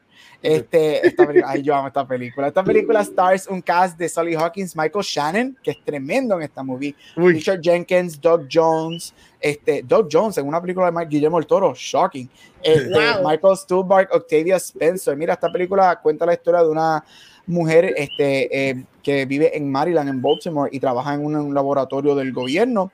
Ella es deaf mute en la, este, en la misma y te presenta básicamente la historia de Beauty and the Beast. Es este monstruo, este amphibian creature que, que es secuestrado desde las Amazonas y lo están torturando y lo quieren investigar, lo quieren matar porque es una criatura en los 60 y la conexión que ella crea este, con él específicamente por sus diferencias, él siendo una criatura anfibia y ella siendo deaf mute. Este, donde a ellos a ambos se le llama freaks durante la película varias veces. sí. La película este, recibe 13 nominaciones al Oscar. Es la película que más nominaciones recibe ese año. Gana 6, incluyendo mejor película, director, production design y original score. Esta película, algo que tiene bien bello es la, es la manera que nos presentan los aspectos técnicos. Guillermo del Toro, te gusten o no las películas de él, es una persona que respeta mucho el craft y, y tiene mucha reverencia a lo que es el cine. Esto es un homage a estas películas de, de Monster y Creature movies de los 50 y de los 60. Este, es bien triste, yo soy culpable de esto a veces, que esta película se conoce como The Fish, The Fucking Fish Movie, este, donde she, no, she fucks a fish. Este, pero tú ves esta película, esta película es mucho más que eso. Lo que pasa es que te lo presentan de una manera más fantasiosa, más diferente. Sally Hawkins para mí da uno hasta el momento su mejor performance de su carrera. Sally Hawkins, de hecho, sale en Spencer, que hablamos de ella Sí. anteriormente. Este, así que si no has visto Shape of Water, te la recomiendo. Muchas de las cosas que tú ves en esta movie son efectos especiales. Mucha gente piensa que son efectos visuales a computadora. Por ejemplo, el opening que ya está flotando, ya tiene un sueño que ya está en agua, todo eso es práctico, ya está en cable, las cosas están en cable. Así que los, los aspectos técnicos de esta película son grandiosos. Así que si no has visto The Shape of Water and you wanna have, you wanna see a woman have sex with a fish, go y watch Shape of Water, la ganadora del Oscar del 2017. Así que hasta aquí, Award Spotlight, y comencemos el maratón de las próximas tres horas de los Eternos. Ay, Bye. Dios mío. Pero antes, antes de empezar el maratón, yo tengo una pregunta, Gabriel. ¿Qué tú piensas de la película que viene de luego de Shape of Water, Nightmare Alley de Guillermo Uh, se del ven brutal los Toro? posters. Porque lo- los posters y trailers se ven de una manera, pero realmente, ¿qué tipo de película tú crees? Tú, mi James Dean, ¿qué tú crees que es esto? Mira, so, voy a hacer, voy a chir un poquito. Esto es un, esto es un remake. Yo he visto la película original Ah, este, de una película de los 40. Esta película, eh, sí, es bien, bien vieja. Este, y la película es basada en un libro. A mí me encanta la movie. Esta película es bien Guillermo del Toro. This is about freaks, monsters. Si tú ves las películas de él, o sea, este, Pan's Labyrinth, Shape of Water, son de monstruos. Aparte de eso, son period pieces. A él le gusta setear sus Sí. películas mucho en los 40, 50, 60. Este, yo creo que esta película es perfecta para él. Esta película es bien weird. Si él se queda en el lane de lo que la película es, va a ser una película bien weird. Yo creo que va a ser una película, no necesariamente divisive, pero una película que quizás no, no todo el mundo va a entender. Este, el cast, o sea, Kate Blanchett, Bradley Cooper, Bradley Rooney Cooper. Mara, este Tony Collette, o sea, no se puede pedir más. El trailer creo que salió ayer o hoy, el, el nuevo trailer. Este, Ah, yo creo que es excelente. Eh, eh, Es, es bien Guillermo del Toro, tiene un potencial para ser excelente. Si te gusta lo que tiene que ver con freaks, carnivals, circos, este, todo el elemento de magia, el elemento de con artists, que eso es lo que son los freak shows de esa época, eran con artists que te hacían creer y ver cosas que no Sí. estaban. Eso es lo que es esta película. Sin decir mucho spoiler, eso es lo que es, es esta película de con artists, de freak shows, de circos, este, y todos los inner workings que, que, que se mantienen. Así que yo creo que va a ser una. eh, espero y pienso que en paper tiene un potencial para ser un, un awards player y es del toro, so tiene un pedigree excelente. Mira, estoy a punto de cuando dijeras este de Moonlight, poner la foto de Lara, pero me. Falta de respeto.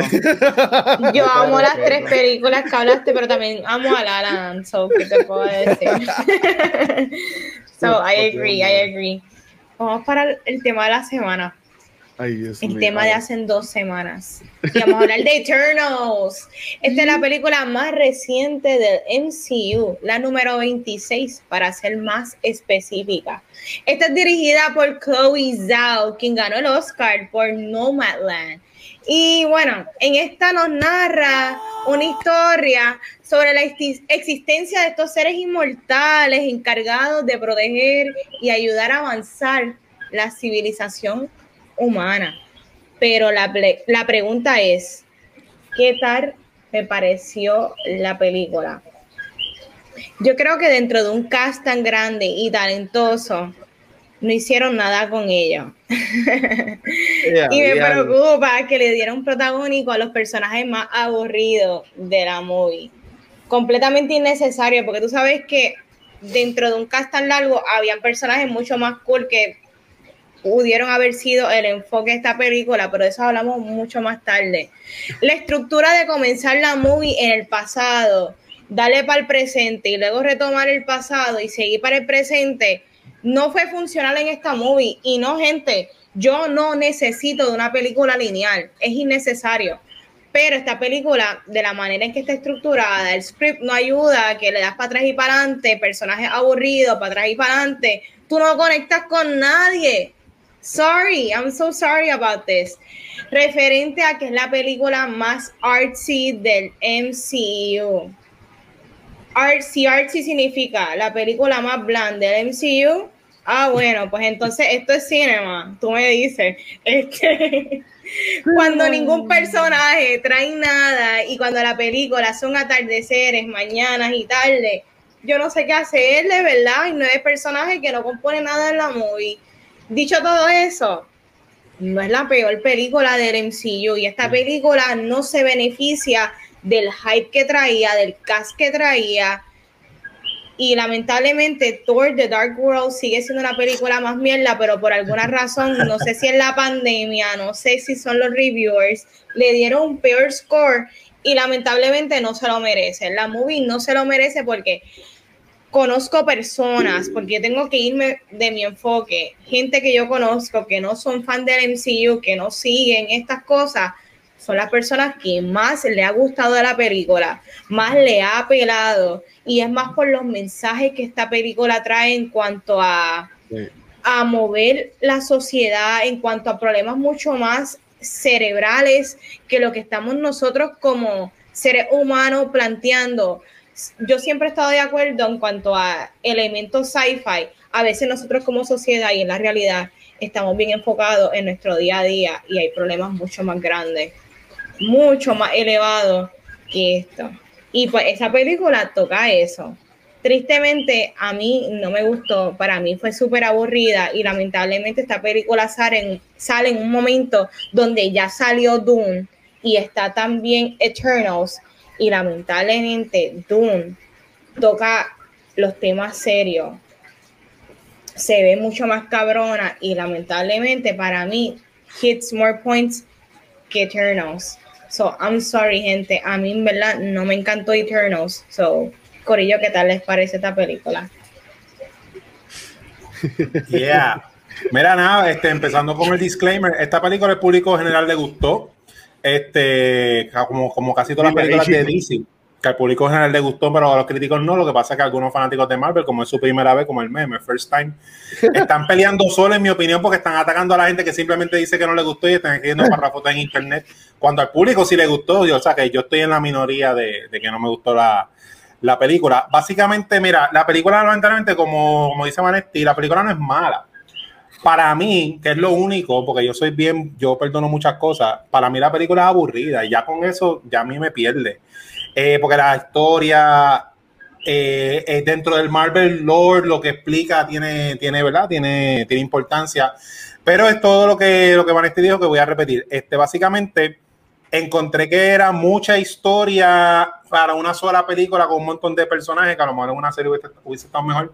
Y esa forma de contarla, pues como que me perdí un momento. Y como hay tanto personaje, no me pude enfocar en ninguno de darle un investment al personaje como tal, que lamentablemente, como el estilo de la película es un estilo un poco más diferente y más serio, mezclando eso a que no me pude invertir en ningún personaje, todas las escenas de acción, pues yo las esta- estaban pasando cosas en la pantalla, que no estaba yo invested en eso. Eh, como tal, la directora hizo lo mejor que pudo, la película se ve bien bonita, se nota el estilo de ella en lo- los paisajes y todas las loqueras. Pero básicamente esto es como un familiar que tú quieres mucho, que te está contando una anécdota y tú lo estás oyendo porque es tu tía que te crió también, pero no la, la cuenta bien aburridamente. Básicamente ese es el problema, la forma del storytelling. Y lo que dice Vanetti, que los personajes más interesantes, que de casualidad son los mejores actores, en mi opinión, casi no salen. Entonces le dan el enfoque a personajes que la, la interpretación no, no, no fue la mejor. O sea, que casi siempre, por ejemplo, el personaje principal hace ver a Henry Cavill como un Oscar contender y Henry Cavill me cae muy bien. Pero ese Superman de el Superman de DC, pues, ¿sabes? Como que fue bien, no sé, los personajes, o sea, la película se enfoca en las cosas aburridas, básicamente, y la vi dos veces. La primera vez estaba bien desesperado porque básicamente hay algunas críticas y yo siempre soy bien inclusive, que todo el mundo, nadie tiene que saber nada para disfrutar algo. Pero ahora voy a poner el sombrero de Gatekeeper. Este, yo leo cómics desde el 91, donde tú estabas en el 91, a lo mejor no hayas nacido. Y cuando yo veía una película de Marvel, de superhéroes, yo lo que quiero es divertirme porque yo fui a ver Green Knight en el cine, que nadie la ve. O sea, no es que yo Wow. solamente veo películas de Marvel, pero cuando yo voy a una pizzería, yo quiero pizza. O sea, yo no quiero este, eh, este, la ensalada. Y, mano, y no, encuentro que es una decisión que está cool, las ideas y todo como presentaron, pero esto es una película de Marvel, que no me pueden culpar porque yo fui a buscar una cosa y estaban poniendo un montón de cosas así bien artísticas, bien lo que era así, que yo digo, para eso yo tengo a 24, este, el 24 como tal, y así que nada, básicamente no es mala, en mi opinión, pero es aburrida, y eso es un pecado para mí, porque uno, el cine es entretenimiento, que eso es lo que yo digo, pero al público general le gustó, así que yo estoy en la minoría, que no quiero que nadie me ataque, que soy un hater y lo que sea, porque yo soy la minoría, estás peleando solo, a la mayoría de la gente le gustó. Ok. ¿Y tú, Gabriel? Mira, yo a mí me gusta que me odien, así que voy a empezar por aquí. Este, yo voy a ir más allá. Yo pienso que esta película es mala. Aparte de que aburrido, yo pienso que esta película es mala. Uy, Este, yo encuentro que ahora mismo, el 18 de noviembre, esta es la segunda peor película de Marvel para mí. Por debajo de Black Widow, por debajo de Iron Man 2, por debajo de Iron Man 3, con el potencial de convertirse en la peor en varios años, porque Black Widow. para mí esta película no tiene un rewatchable factor. Ajá. Black Widow yo la puedo ver varias veces porque tiene a Yelena.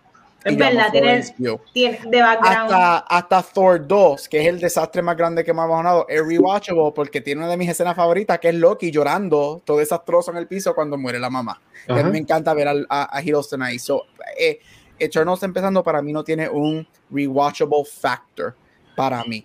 Este, Mira, yo aquí es donde esto es bien interesante. Yo dije, ¿cómo yo puedo hacerlo más objetivo? Van a haber momentos que no lo voy a hacer, pero voy a haber momentos que voy a intentarlo. Yo soy alguien que digo aquí, cuando especialmente me acuerdo cuando hablamos de Black Widow, que a mí yo creo que es momen- momento que Marvel se reinvente y, y- y se quede siendo Marvel, pero que no de algo diferente. Yo creo que ellos llegaron casi, casi a la final con lo que fue WandaVision. WandaVision, el- eliminando el último episodio, WandaVision para mí tiene los elementos fantásticos y de, y de superhéroes de Marvel, pero es una historia de traumas, una historia de pain, es una historia de suffering, una historia de tortura.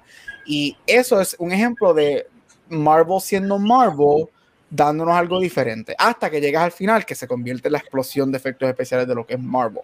Sí. Este, igual Loki, a mí Loki también tiene episodios que se eh, hace eso.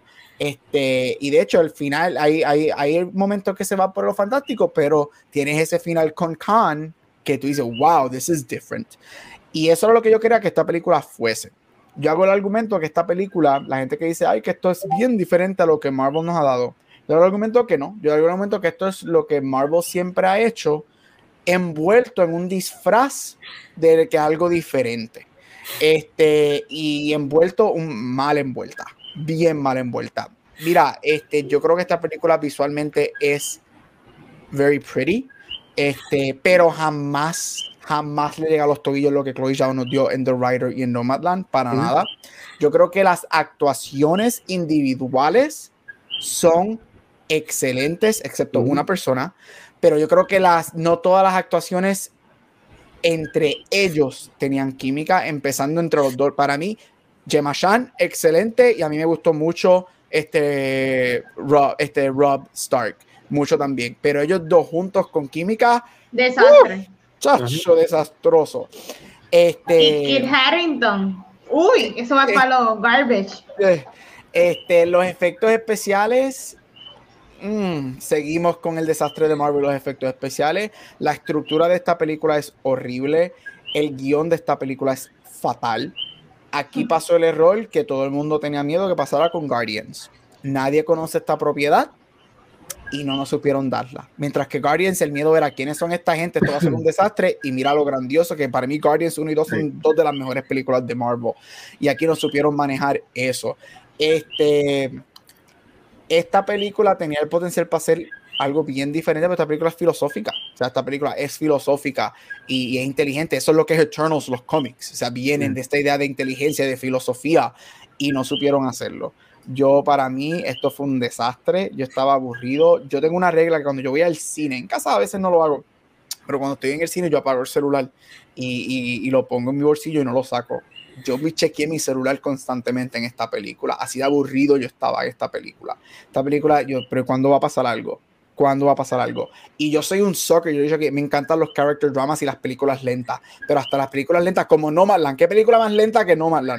Pero yo estaba en el borde de mi silla sabiendo lo que, queriendo saber lo que iba a pasar next. Y aquí con superhéroes yo estaba como que, entonces, pero mira, cosas buenas, yo pienso que las actuaciones son muy buenas, yo creo que hay stars que mencionaré que para mí se las robaron, hay errores bien grandes que cometieron con muchos de esos actores, especialmente en el tercer acto cuando alguien desaparece, que para mí eso fue un desastre, una decisión malísima que hicieron. Este, pero sí, esta película para mí fue mala. Esta es una de las peores películas de Marvel, la segunda película peor de Marvel, con el potencial de convertirse en mi last one, porque para mí también no tiene un rewatchable factor. Y verdaderamente, a mí no me. A mí no me molestaría para nada no volver a ver a ninguno de estos personajes ever again en nada de Marvel. Porque ninguno dejó una impresión en mí para yo querer verlos otra vez. Ok. Este, pues mira, estoy. Entiendo mucho lo que están diciendo y estoy de acuerdo de muchas cosas que están mencionando en cuanto a la película. A mí, a mí me gustó la movie, pero no es la mejor del MCU.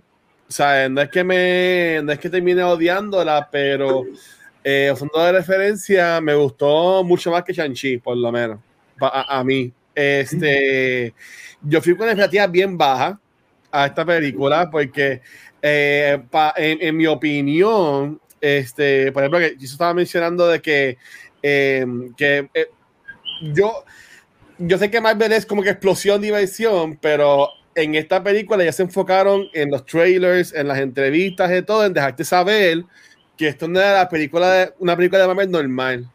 ¿Sabes? Ellos, ellos para mí que hicieron lo mejor para, para preparar a las personas Como que, como que vengan preparados que esto no es este chiste, chiste, pelea, pelea, esto es como que algo distinto. Pero como dijo Gabriel, no es algo tan distinto porque en sí es una película de MCU. Este, en mi opinión, esta película sufre mucho de como Chiso mencionó, yo cuando la vi con Rafa y cuando yo, yo te vi que la visto tres veces, este, cuando la tercera vez, yo estaba con una persona con la que la vi, como que, coño, esto ha sido mejor una serie del MCU, de Disney Plus, porque son un montón de personajes y como mencionó Gabriel, con Guardians, que Guardians yo la vi la primera como ocho veces en el cine, yo la puedo decir de, de principio a fin, yo puedo hablar de Guardians, este, pero Guardians eran cuatro personajes, cinco como mucho. Mm. Acá tenía 20, o sea, son, son Sí. 10.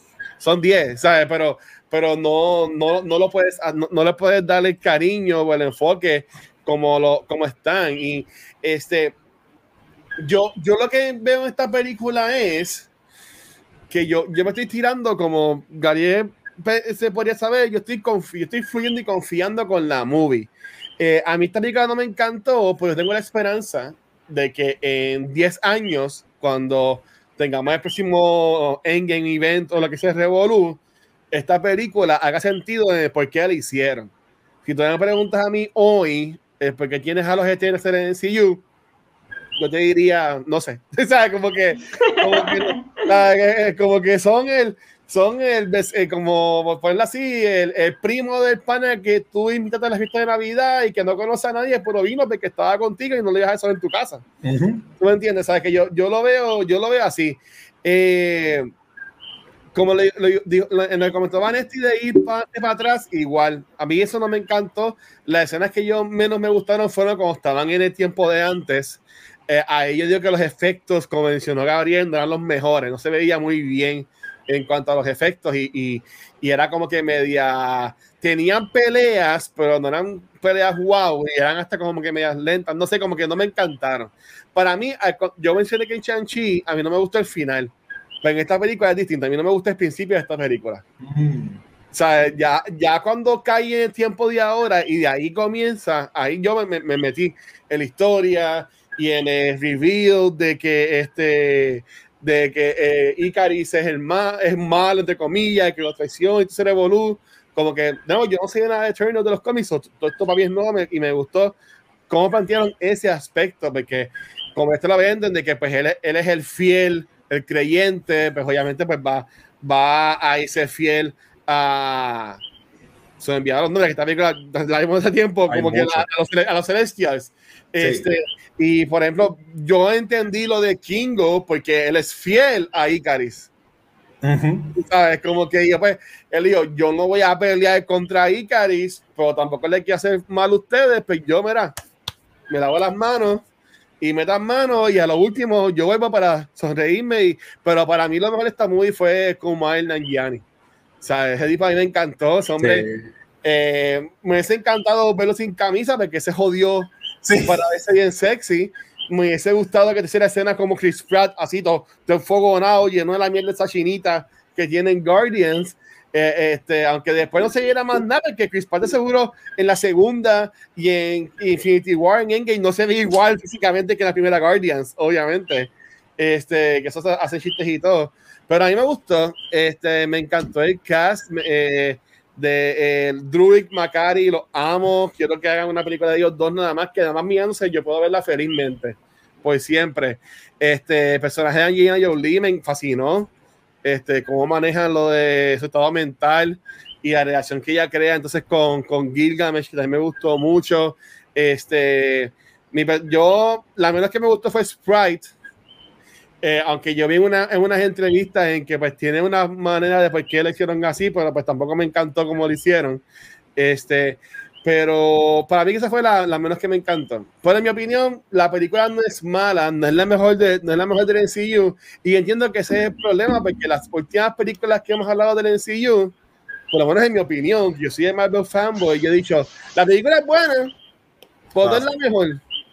Tú sabes, y, y como que cuando, cuando va a llegar de nuevo ese evento de, del MCU, porque ya hemos visto WandaVision, ya vimos Falcon and Winter Soldier, ya vimos este, Sabemos. Loki, ya vimos eh, Black Widow, ya vimos Shang-Chi, ahora Eternals, antes este de Blue de Spider-Man, ¿sabes? ¿Cuándo es que el MCU de nuevo va a estar en, en, en ser la hostia humana de películas que fue Va a por 10 ser, años. va a ser con Spider-Man, pero no es de ellos. O sea, exacto, ahora es como que pues es buena, como que ok, Ajá. Pero, pero no es esa cosa de que diablo, mano, qué cosa brutal, ¿sabes? Para terminar, yo la, di con- yo la, la segunda yo la di con Rafa y yo le dije a él, para mí que a ti no te va a gustar. Porque si te conocen a Rafa, que a Rafa le gustan las películas de acción y de guerra y Rambo y cosas así, este, whatever. Para mí que es así de que él ha aprendido de, de Gabriel en Back to the Movies a, a como que a, a aprender más, a, saber más de películas y, y a aprender a, a que le gusten otras cosas distintas, porque a él le encantó esta película. O sea, él sí, él salió, él sí salió fascinado con esta movie. Y yo, wow, yo, yo pensaba que a ti no te iba a encantar, mira. Pero, y nada, para terminar, ahí me encantó la pelea a lo último, porque Ujú. fue más íntima. Una pelea así, es cierto que a mí me ha encantado ver en Shang-Chi. Una pelea de él contra el papá, olvídate del dragón, olvídate de, la- de los 20.000 ejércitos, de los Pokémon que estaban también peleando, ¿sabes? La, la, la escena final de la película, ahí me encantó. ¿Qué carajo van a hacer ahora con esa estatua en el océano y cómo subió el Ocean Levels y lo que se inundó por ahí son otros 20? Pero a mí me gustó esa escena final de ellos, que fue una pelea más íntima. A mí eso a mí me, me gustó bastante. Sí, pues esto es bien fuerte porque yo dijeron un montón de, de, de todo lo que ahora que acabas de decir en cuanto para mí Shang-Chi no es la mejor película de Marvel, estoy clara, pero es un buen ejemplo, ya lo tengo un provider ahora, ahora mismo Ah. Yo, yo difiero yo ahora mismo. Shang-Chi, este, Mira, perro. Shang-Chi es un buen ejemplo de cómo tú cambias el género, aportas, traes algo nuevo y funciona, porque para mí Shang-Chi funciona dentro del MCU espectacularmente. Sí. Quizás no es la película más perfecta, pero se siente una película nueva, innovadora, trayendo artes marciales, cultura nueva, refrescante y se siente parte del MCU y sé cómo funciona en el futuro. Eternals no funciona para el futuro. Tú perdóname y yo me siento bien mal en decir esto porque ahora mismo para mí Batman mi Superman y yo tengo yo soy la DC girl, yo tengo que tener comparativa, perdóname. Batman v Superman tiene un 29% en Rotten Tomatoes, 29 que para mí no se lo merece porque hay películas mucho más basura que Batman v Superman y para mí Batman v Superman tiene de las mejores peleas de el warehouse de Batman tiene la escena de Metrópolis de Batman y tiene un 29% y, y la realidad no se merece un 29 al igual que Eternals no se merece un 47 y ahí es que yo los meto en cuanto a comparación de que hay una jerarquía y hay unas Sí. cosas en puntuaciones que no tienen sentido no hay sentido en cuanto a los reviews, porque hay películas mucho peores que Eternals y Batman v Superman, pues estas películas tienen cosas bonitas dentro de ellas. Pero con todo y eso, para mí Batman v Superman tiene cosas mucho más memorables que yo me llevaré como una fangirl del género superhéroe por el resto de mi vida que con Eternals. Yo no me llevo nada de esta película. A mí no me interesa nada. Y para mí esta película funciona si los protagonistas hubiesen sido Tina y Gilgamesh. La película, tú eliminas a estos dos pendejos con ese amor estúpido y tú pones a Tina. No tiene que ser este freaking Angelina Jolie, puede ser cualquier actriz siendo del personaje porque le dieron unos nuances y unas cosas más interesantes en esos dos personajes junto con ella con Gilgamesh como pareja que funcionaría más para una película Yep. como dijo Gabriel, la estructura, el script no funciona. Para la película que quisieron hacer super artsy de- dentro de Marvel, it doesn't work. Y, y no es que nosotros como público no queremos algo distinto, no es eso, es que no funcionó. Tristemente, Chloe Zhao tenía una idea de lo que quería la película. La filosofía de este cómic es una cosa, nosotros como espectadores, como quiera, queremos una película entretenida porque para eso yo voy a Marvel. Como dijo Chizo, para películas super cerebrales yo tengo A24 y me lo ejecutan bien. Esto no está bien ejecutado. I am so Pues yo, pues mira, yo, yo no suelo hacer mucho esto en el show, yo fluyo, pero ahí yo estoy 100% en contra de ustedes dos, porque, ¿sabes? los tres, No- los nos tres. quejamos, sino que, ¿sabes? Si, si damos para atrás, una queja que ustedes mencionaban mucho era, ah, en ese yo estoy igual. Entonces, como que les traen algo distinto. Dice, no, pero es que yo, yo quiero que sea igual. Me estoy quejando de que es igual en CU. Pero a mí me gustó lo Loki. Porque quiero que Oye. sea igual. A mí me gustó Loki y Loki para mí es bizarro nivel Dios. Es una loquera. Y a mí me entre, tú sabes que a mí me encantó Loki. Para mí Loki es una loquera y No, me no, gustó no, mucho. y, y de nuevo, cada cual tiene su opinión, pero Sí. ¿sabes? Tengo que, sea, no, no me puedo quedar callado de que ¿sabes? estoy jamás. 100% en contra de que, de que este, como que, porque, porque ¿sabes? La- si se están, si le piden algo distinto, le dan algo distinto, ah, no, no, no, no, quiero, lo, quiero para atrás lo otro. Tú sabes, Aunque tú sabes lo que, cansando, quiero para atrás lo otro. ¿Sabes lo que yo, yo uso ahí de ejemplo? Este, que yo sé que yo soy uno de los que más clamoró algo diferente del MCU, este, especialmente después del final de WandaVision. Es, yo uso de ejemplo Winter Soldier y Guardians 2.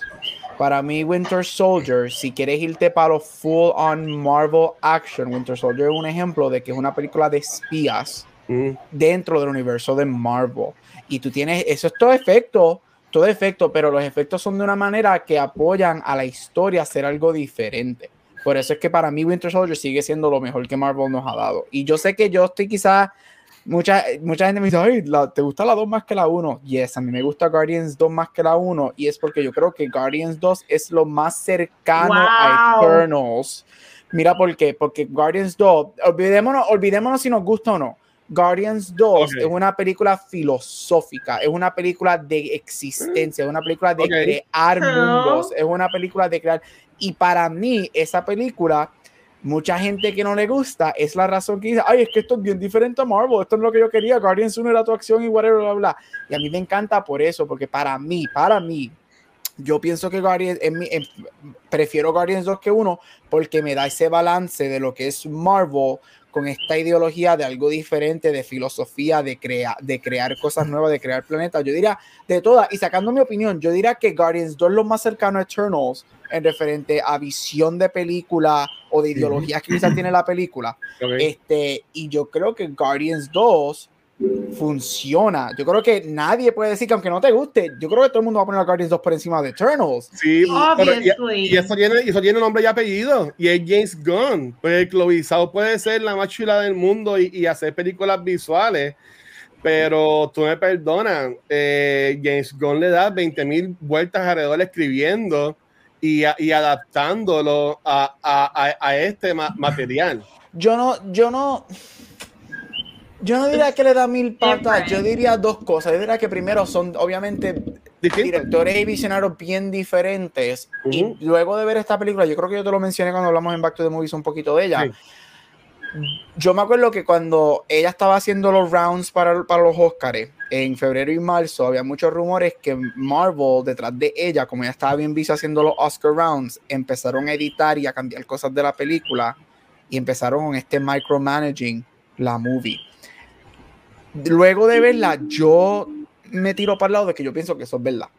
Luego de que Que en Star cambiaron. Wars estos dos directores se fueron, Sí. yo pienso que hay un micromanaging de- demasiado intenso en estas cosas y no es las películas de este año están sufriendo por eso. Sí. Están sufriendo por eso. Y la, la ella la diferencia al- Wars. La eh, ajá, y la diferencia yo diría que James Gunn es que yo creo que James Gunn hace estas dos. Hay que ver qué James Gunn hace con la tercera, porque yo creo que la diferencia es que James Gunn hace estas dos y hay que ver qué hace Taika con Thor 4, porque Ah. estos dos directores hacen sus películas dentro del plan de Avengers. Ahora ellos están haciendo películas fuera del plan de Avengers. Yo creo que hay un micromanaging y yo creo que esta película demuestra que Kevin Feige, alguien como ahorita, no es intocable y hay un micromanaging bien fuerte con estas películas. Y yo creo que está dañando la visión de los directores. Y a mí me sorprende mucho que a Chloe Zhao no le dieron, yo no sé si esto es verdad o no, esta es mi opinión. Yo no, por lo que yo veo, yo pienso que a ella no le dieron el 100% trust que le dieron a otras personas, que me sorprende porque sí, ella, obviamente ya no había ganado el Oscar cuando ganó la- cuando estaban filmando esta película, pero esta película, el post-production es luego que ella gana el Oscar. Dale el 100% confidentiality para que ella haga lo que quiera hacer con la movie. Y yo sí pienso que esta película sufre. Yo, yo estoy dispuesto a creer los, los rumores de que Marvel metió manos y dañó Sí, un también. poco la visión que ella tenía para esta película. Yo, yo, yo, yo también. Mira, yo, que- yo quería decir algo ra- rapidito de, de- de los dos temas y la opinión que yo tengo de esto es que, mira, en, en mi opinión, este año Marvel dio los tres ejemplos para mí. Black Widow es la fórmula Marvel Full y a mí pues la, está chévere, pero no es la mejor, pero los críticos la, le dieron buena crítica. Eh, Chanchi para mí es un Marvel evolucionado, igual que Loki, y ahí fue como que todo el mundo le dio buena, el público y de esto. Eternals eh, fue, se fueron too much en mi opinión. La crítica le dio una opinión mala, lo- lo- los críticos, pero al público le gustó. Pero con todo el respeto a los que estamos aquí, a todo el mundo, lo que pasa es que el problema para mí es que la opinión que pesa es la de los críticos, no es la de nosotros, porque usando el mismo ejemplo de Batman versus Superman, el público en Rotten Tomatoes la dejó fresh. La película hizo 827 millones de dólares, pero como sabemos, la opinión negativa es la más que suena, porque la gente que le gusta casi no habla. Y DC, la opinión popular es de que se y lo han hecho por, por las críticas, por los reviews de los críticos negativos, este, se han tenido que reinventar sin ser necesario, porque si hubiesen, como Sony, Sony no le importa, Sony sigue haciendo películas y siguen haciendo chavos. Pues ahora aquí se ve el efecto de que la crítica, no del público, porque el público le gustó Eternals, Eternals tiene 87% fresh, pero que esa, esa opinión de los críticos de tirarla tan por el piso es lo que yo de verdad creo que le hace daño a todas, a todas las películas, por, porque, porque por alguna razón que no entiendo, porque yo no sé de esto, al público general le gustan las películas que están roten, hacen un montón de chavos y los estudios pues quieren cambiar todo por eso, que yo no sé qué ahora va a ser eh, Marvel con Eterna, si van a cambiar, si van a hacer otras cosas. Y eso es lo que para mí es lo que, lo que está afectando todo, porque el público le gustó, pero como tú dices, y, y yo creo que es por eso, porque la opinión negativa es lo más que suena. Eh, y, y eso es parte del bochinche de Facebook, de los whistleblowers, de que Facebook a propósito te ponía cosas malas, porque eso es lo que hace el engagement. El público en general le gustó mucho Eternals, pero lo que tú ves por el internet es más que lo malo. Sí, porque a, a tener lo que le echaba en cuanto a lo- los críticos fue estas cosas que quisieron como que distinguir que si ah, la, la escena de sexo, el beso entre, entre hombres, este, ¿sabes? Y obviamente esas son cosas que pues causan desafortunadamente todavía disgusto en algunas personas y entiendo que eh, en, en mi opinión lo de Rotten se, se va a llevar más por eso. Sí. Porque ahora mismo, aunque, aunque a, a, a ninguno nos encantó, obviamente yo, yo, yo, yo que me gustó más, pero a, a ninguno nos encantó, pero eh, bueno, Gabriel yo que es mala. Pero, pero tú, le, tú la pondrías como Rotten, este, si tú fueras así, este, ¿cómo se llama esto? Rotten Tomatoes. No. ¿Tú le hubieses puesto como Rotten, Gabriel? ¿O la No, yo, como yo un- estoy con Vanetti. Yo que pienso, yo. yo, yo pienso que la película está demasiado underscored. Sí. Este, a mí me sorprendió cuando seguía vi- vi- este, bajando. Sí. Yo, Ujú. para, yo, eh, ahora que están que cuarenta y pico, si no me equivoco. Cuarenta y pico bajo. Que no, Este, tampoco yo, yo la película, yo, yo para mí la película es un high 60s. Ujú. Sí, este, exacto, un 6.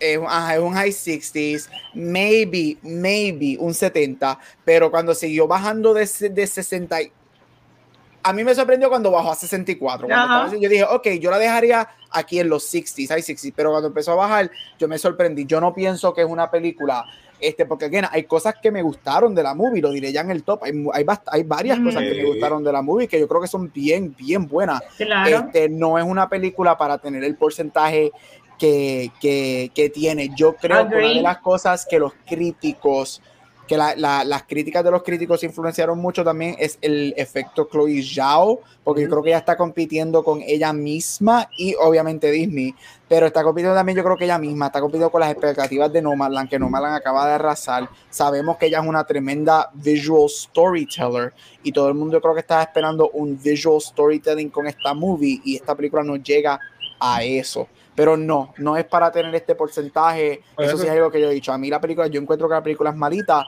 pero yo no encuentro que es un desastre porque hay elementos que la...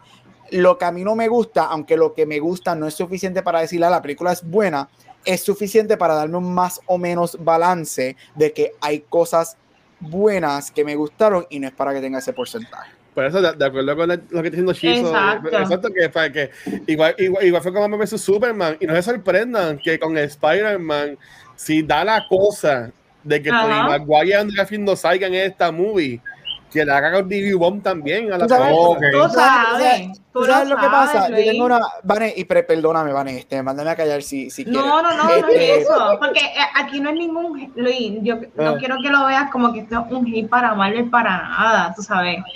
Ah, no, yo, es no, yo, no- yo no, estoy, no estoy viendo así. ¿Ustedes creen que llegamos No.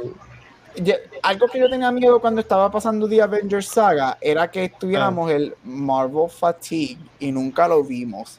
¿Ustedes creen que estamos en esa etapa? Porque yo creo que tú puedes hacer un argumento que quizás estamos en esa etapa porque las, las por más que la gente le estén gustando las películas o la están criticando bastante buenas, yo pienso que todas las películas y todos los shows de este año han sido un poquito más criticadas que cosas que nos han dado anteriormente. Sí, est- estoy de acuerdo en el sen- pero yo me los he gozado, porque yo soy una que yo, todo el mundo sabe que yo soy DC Girl, y yo me vacilé WandaVision y yo me vacilé Loki. Yo sí me atrevo a decir que mi primer Marvel Fatigue empezó con Black Widow, y yo sé que de los cuatro yo soy la que a mí no me gustó la película, yo estoy clara pero mi, mi Marvel Fatigue empezó con eso. Y yo no sé si es porque es una película que no proyectaba hacia el futuro de Marvel, una película que se sintió vieja, película que se sintió que no era necesaria. Y yo me siento a veces en elementos un poquito así con Eternals. Una película que no necesariamente afecta en nada, existe, y eso está cool, porque tú puedes hacer, te puedes ir para Disney Plus a hacer una miniserie de esto y quizás me la venda más cabrona, Ujú. porque con tantos personajes, todos estos personajes con actores tan cabrones se merecen series de Disney Plus. Esto no tenía que hacer una película.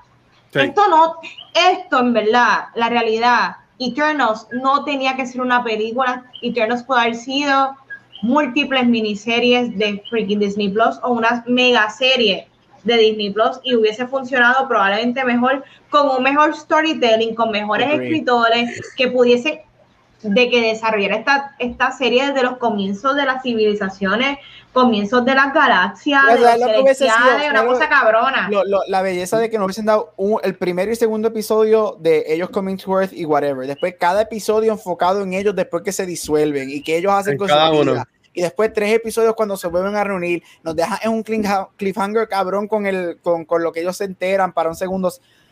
Uf, esto como serio hubiese sido otra cosa, de verdad.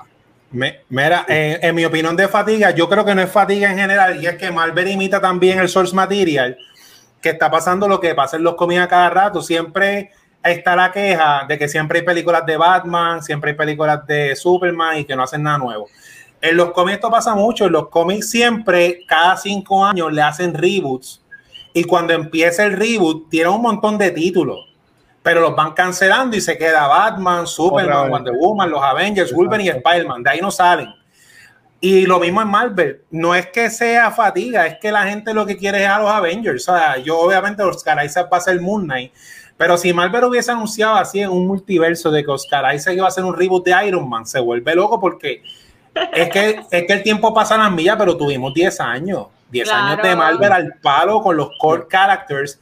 Y ahora estamos en esa época que son los personajes no tan famosos. Guardian fue un palo que yo, yo, fui, yo soy el primero que yo no lo vi venir Guardian este, como tal. Pero yo creo que ya estamos en la época que sí está cool y todo eso, pero yo no sé cómo es la diferencia en, inversión, pero obviamente hacer una película es mucho más cara que hacer un cómic. Este, esto es mucho, mucho dinero y mucha gente metiendo la mano. Que ya mismo Marvel va a tener que lo obligado, que lo están haciendo porque con la historia del multiverso es, es- fácil pero yo creo que va un reboot obligado y por eso es que si nosotros, ese, como digo, la burbuja, hay otra película de Batman, esa película de Batman va a ser un montón de chavos. ¿Y cuántas hay? Ya como 10. Porque eso es lo que la gente quiere. La gente quiere ver a Iron Man, al Capitán América y a los Avengers otra vez. Y ahora, pues, estos son los B-tiers, cara, que esto es para el fan de verdad de cómic, que yo creo que es eso, que ya hace falta un reboot. Sí, pa- para mí es que no, no tampoco, igual que Chiso, no, no dice que es una fatiga, es que están en el plató. O sea, eh, tuvieron esa, obviamente, salieron corriendo bien, llegaron al endgame. O sea, ahora la pregunta es, pues, ¿qué es lo próximo? ¿Qué, qué, qué, qué- es lo que hay ahora?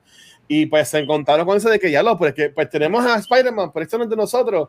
Ah, pues estamos en- como que dice en, en la calma. Estamos, en, estamos cuando tú te traes de la máquina que te, te mojaste con el agua cuando caíste, pero estás como que en, en la parte de río pasivo.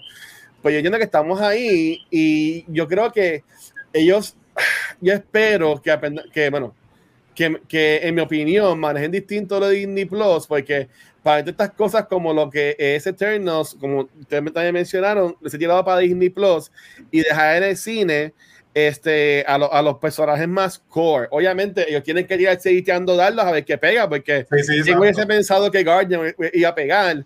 Este, Es verdad, tienes razón.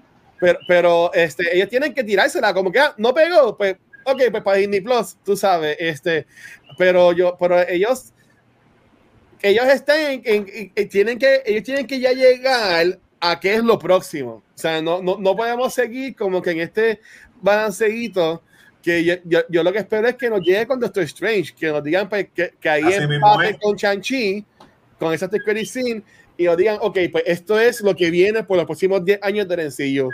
Que eso fue lo que hicieron con, con al principio, que los primeros años, pues ok, aparte, pero cuando llegamos a Avengers, que al final tuvimos que tuvimos a, a Thanos, pues ok, pues esto es, esto es los próximos 10 años. Pues para mí que hace falta eso.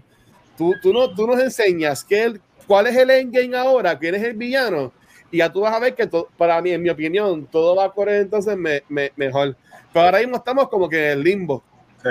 Mira, sabes, y yo, y- ah, para último, para decir yo que, que yo sé que tú, tú habías empezado con esto de que si, que si, ¿cómo dice el refrán? Voy a decir algo bien sucio, sorry, Watcher. Ay, Como decimos, sí. en, como decimos en las montañas aguadillas, si te lo meten, gritan y si te lo sacan, lloran. Exacto. Este, eh, mira, yo creo que la gente, para darle crédito a, a- a los viewers como nosotros y whatever, yo creo que la gente sí está dispuesta a, dar- a ver algo diferente. Para mí, algunas de las mejores películas de superhéroes out there son Dark Knight, Logan, Black Panther, Winter Soldier. Y esas son películas que, si tú las miras, dan dentro del género de, de superhéroe y tienen muchas cosas que son tradicionales superhéroes, pero son bien diferentes a lo que nos dan.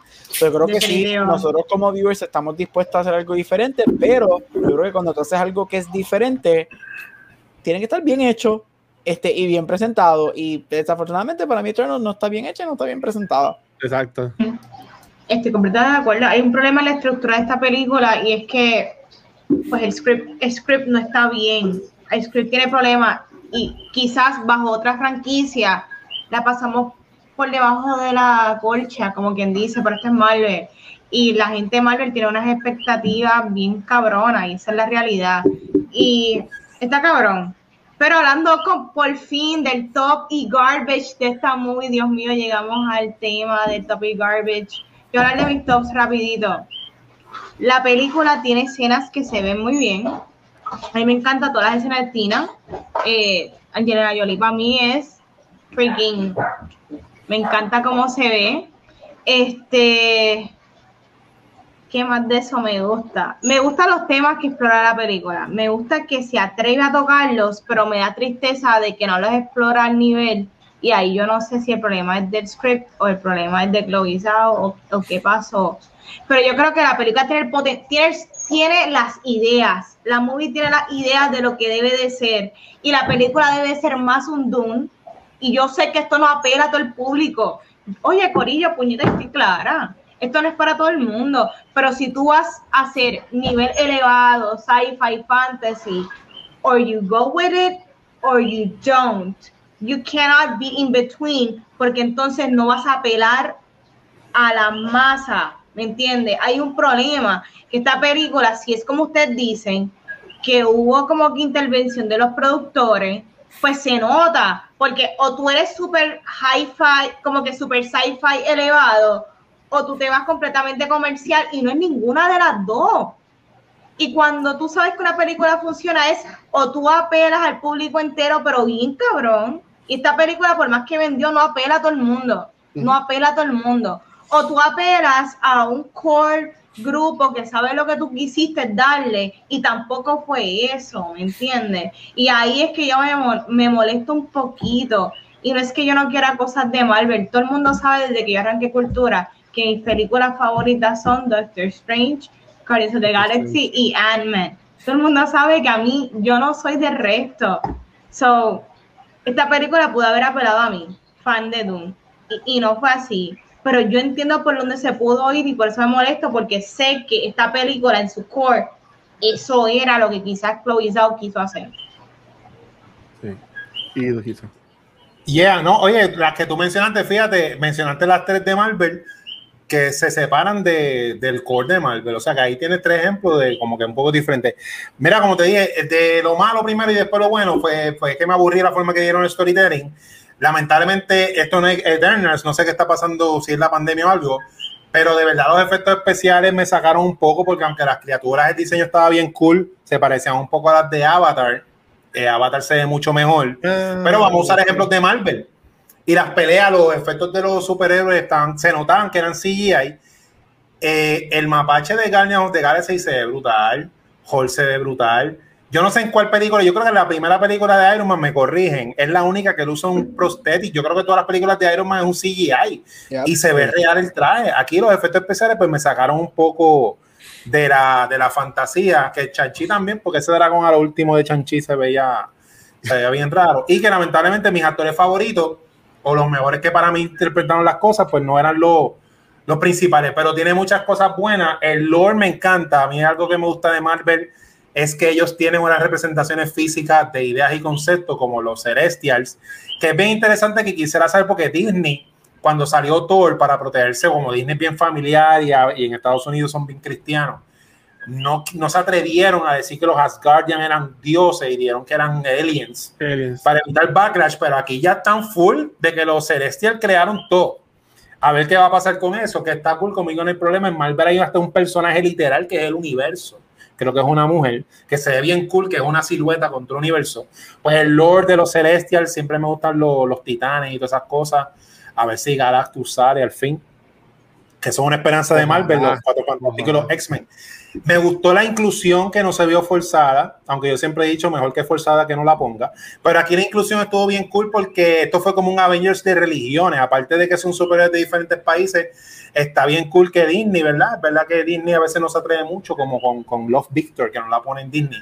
Pero aquí puso un montón de religiones mezcladas como si fuera un equipo superior y creencia, que está bien gufiado porque nos dan una idea de que como los Eternals son los que nos influenciaron, de ahí es que sale todo que eso también este, me gustó. Y me gustó mucho algo así bien cool de las escenas de acción.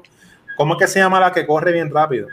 Macari. Macari. Macari, las escenas de ellas de velocidad las encuentro hasta mejor que las de Flash de DC. En esa pelea final que ya hace como que algo bien que hace chun, chun, chun, chun. Eso, que, eso me gustó eh, mucho. Y la dirección de... Es que está brutal porque es un cheque y me imagino que Chloe está cobrando y está, la está pasando bien, se compró una casa. Pero se nota que ellos contratan a estos directores para el nombre, para que esté en el póster, pero como dice Gabriel, y si yo sin saber de producción, esto es una maquinaria que te van a controlar un poquito y whatever. Y es verdad que directores como Taika y el de Guardians, este, aunque tienen esas mismas trabas, como el estilo de ellos es más fun, pues blendean. Se nota que la- el estilo de ella, pues la estaban como que aguantando, pero contigo con eso ya pudo darnos muchas muchas escenas visuales bien bonitas. Así que como dije, para mí la película no es mala, fue que no me entretuve. El rewatchable factor que dijo Gabriel, las películas de Marvel salteadas, hay veces, por ejemplo, que si va a estrenar, cuando estrenó Black Widow, yo vi todas las que salía Black Widow, fuera de orden. Esta, como único la voy a ver otra vez, es cuando voy a ver la saga entera, porque yo tengo que ver la saga entera. Así que eso también es un poquito de algo malo del rewatchability, pero tiene muchas cosas buenas y lo, lo más grande que para mí es la inclusión de, la, de las religiones como tal. Brutal. Mira, voy a empezar por los top porque es lo más pequeño que tengo. Este es la lista más corta. Este, mira, a mí, como dije, yo encuentro que la película es bien bonita. Este, aunque yo no encuentro que Chloe Zhao está dándonos el 100%, y es porque yo creo que Feige y el estudio intervino un poquito. Yo todavía pienso que es, es bien, bien bonita. Este, todo eso me gustó mucho. Este, a mí, ¿qué, me, qué más me gustó? Te dije que la, la lista era bien corta. Este, las actuaciones. Las actuaciones me, me encantan, excepto la, eh, ¿cómo se llama ella? Este, Sprite. Leah McHugh, que hace Sprite. Es, Dios mío, esta loca la cogieron a tirar por un cliff y cayera explota abajo en una piedra porque, oh, Dios mío, qué actuación Bendito. mala. Bueno, es mala. Pero yo creo que todo el mundo aquí, todo lo- todas las actuaciones estaban excelentes. Incluso yo amé a Gemma Chan y a, y a Richard Madden. Lo que pasa es que no me gustaron juntos. Yo Juntos. pienso que ellos no tienen química en lo absoluto. Yo nunca, no, nada. Para mí las estrellas de esta película son Angelina Jolie. Aquí Angelina demuestra que ella she's a kick-ass action star y que she's just a hell of a good actress. Porque, lo, uff, cada vez que ella Sí, entraba en ese, que se me olvida el nombre, que es cuando se, le, se vuelve loca. Wow. Este, Sí, Gilgamesh, yo, di- yo vería una película de ellos dos. De, la, de, de lo que ellos vivieron todos todos estos miles de años cuando se fueron y él dijo I'm gonna take care of her. Excelente. Kumail Nanjiani fue mi favorito de esta película. Él para mí, este, aparte de que yo tengo una cosa for Middle Eastern Men que me encantan, cuando ese hombre se vira y empieza a bailar en ese Bollywood scene, que de hecho esa escena está preciosa, una de las mejores escenas de la película. Yo estaba como que, yo estaba viendo en IMAX y yo, yes, yes, please. Con Nanjiani en IMAX 24/7. Él me encantó. Este, me hubiese gustado verlo sin camisa, porque el- todo el, el- el proceso de él en, en inyectarse todo lo que se inyectó, porque sabemos que él no, no sacó Ay, ese cuerpo natural, y es mío. la verdad. Inyectado. Literal. Wow. Tú no entres, si tú no eres una, la- vamos a ser claros, cuando tú no tienes una, tú no eres en, tú no entrenas y tienes ese cuerpo un año, eso es medicina. Este, pero él me encantó, este, él para mí fue uno de los Hizo dieta, hizo dieta. Ah, sí, claro, pero en general las actuaciones yo creo que estuvieron muy buenas. Mira, yo voy a defender a alguien que yo jamás pensé defender. Este, yo no estoy diciendo que él es un buen actor, yo no estoy diciendo que él fue grandioso, quizás porque lo que sale en la película son como 30 segundos, pero no diciendo que necesariamente fue bueno, pero no odié a Kit Harrington en la movie. Este, quizás lo odie cuando veamos la película del completa, porque iban a ser dos horas, pero no odié lo que, lo que, él, que lo que él hizo. Para mí, él sí tenía más química con Gemma Chan que, que Robert Stark. Así Sí. que quizás es eso, quizás que la, la química de los otros dos estaba tan mala que cuando él estaba en screen con ella me gustaba mucho, pero no lo odié. Este, y para mí él siempre va a ser Jon Snow, así que no me molesta verlo. Pero es- este, esas fueron las cosas que me gustaron. ¿Qué, este, ¿Qué es el garbage? Vamos a ver cuánto tiempo tenemos aquí. El garbage incluye todo, no, no. incluyendo los after credit scenes. Todo. Sí, Ok, sí.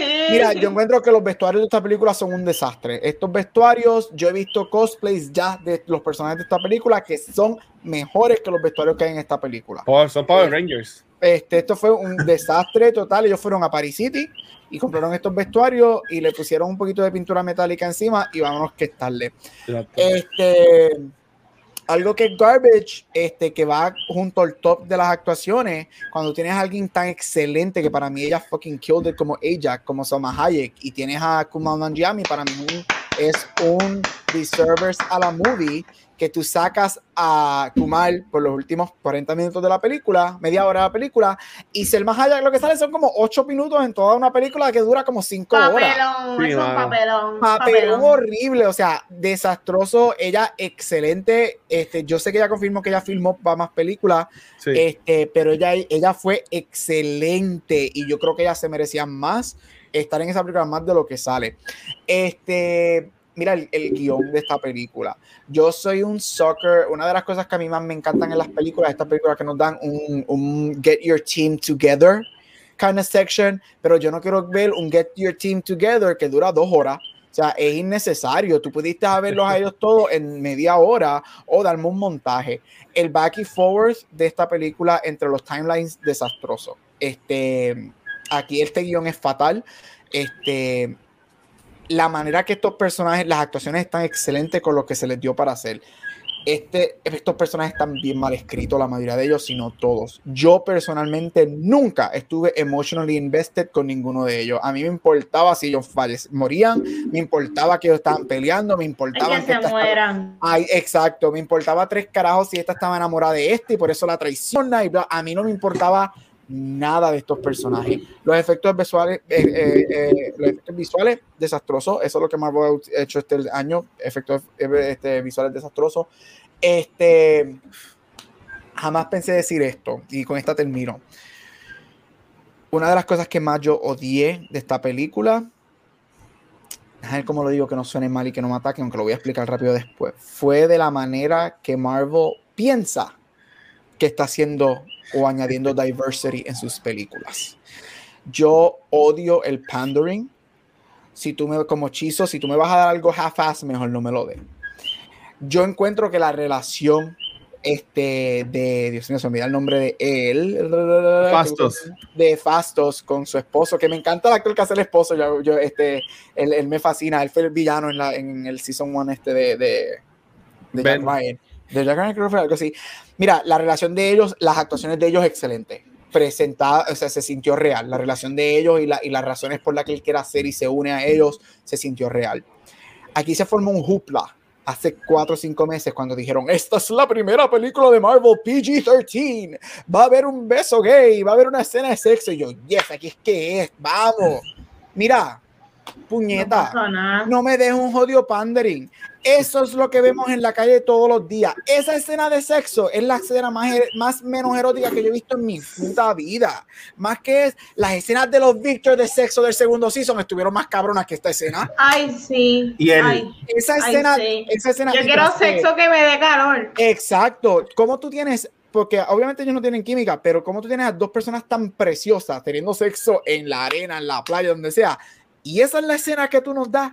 Y eso tú haces el show que Hits, hiciste por PG-13. Mira, vete al carajo. Deja, si tú vas a hacer algo diferente y tú quieres elevar y atraer otros audiences, go for it. Yo no te estoy diciendo que me des una porno, porque jamás eso nunca lo vamos a ver en Marvel. Pero eso es lo que tú nos das. Y tanta controversia con el beso gay, que fue la misma mierda que pasó con Beauty and the Beast y con Star Wars. Sí.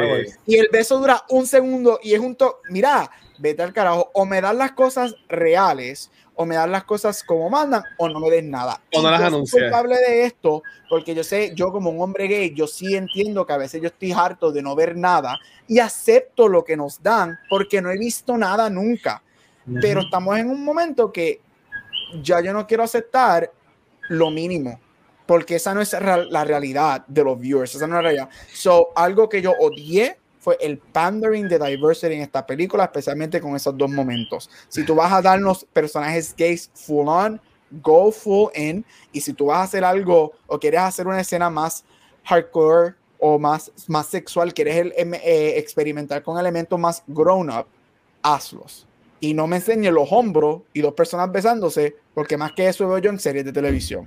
Así que. Mira eso quita fue- de lado. este- y hay muchas otras cosas que es dissecting, pero no vamos a estar aquí de hora. Ese fue mi garbage. Mira, yo, yo en cuanto a eso diría que no, no, no hagas una, un hoopla de, con eso, que simplemente pase y ya. No hay por qué Gracias. hacer un, un artículo de noticias del. Mira, Ajá. pues está en, está en la movie y, y ya que.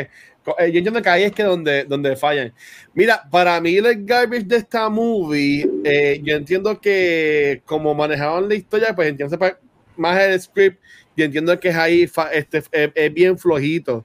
Este, yo no sé si el NCU lo hacía así, pero a mí sería perfecto que ellos lo manejaran como este, vimos que manejan Mandalorian, que eran un de directores con la mesa redonda y toda esta cosa.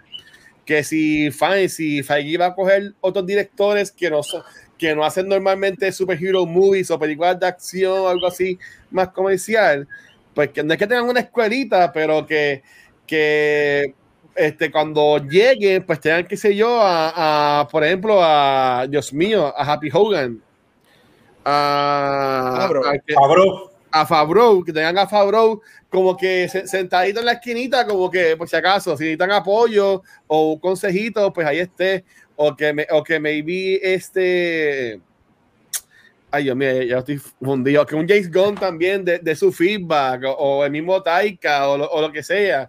Tú sabes que, para, porque si ellos sí, yo entiendo que está cool que sigan trayendo directores distintos, porque sí, para ver puntos de vista distintos y cosas así, pero, pero es la realidad, o sea, no, no, no todo el mundo está hecho para escribir o dirigir este, lo que queramos ver una película de superhéroe o algo así por el estilo. Como de igual manera, no todo el mundo puede dirigir una película como Nomadland o escribir una película así como más, que sea más simplemente un character movie que casi no tenga ni palabras, todo lo que sea tuviera son expresiones. So, yo entiendo que si, si tú quieres juntar los dos mundos, pues pide apoyo, tú sabes, como que, que busquen eso. Y en mi opinión, no lo hicieron. Y yo sí, como Gabriel mencionó, yo sí también leí que, que también como que, que le cambiaron cositas. Que seguro como hicieron con Shang-Chi, que era, tiene como 20 direct scenes en, en Disney Plus. puede que cuando tienen Eternals también tienen de Iris Scenes, nunca sabes. Este, a mí, los After Credit Scenes, no es que no me gustaron, pero yo estoy en el que, de nuevo, qu- quiero ver qué es lo próximo. Por ejemplo, en Iron Man nos enseñaron que era lo próximo, que era el Avengers Initiative. Ajá. Tú sabes, eso corrió por Hulk, por Thor, este, y, por ahí, y por ahí toda la cosa. Ahora mismo está, o sea, no es que están malos, pero yo no sé para dónde es que vamos. O sea, yo, lo estoy viendo. De seguro en 10 años, vamos a decir, ya, ¿se acuerdan en Eternals cuando salió este Star Fox y toda la cosa? O cuando se escuchó la voz de Blade y te sale boludo, así, ya, sí, estuvo brutal. Pero ahora mismo es como que, ok. Eh, yo salí bien pompeado de los Credit Scenes, que él escribe a Gabriel, porque en, la- en el segundo Credit Scene, que escuchamos la voz, yo juraba que era el Watcher.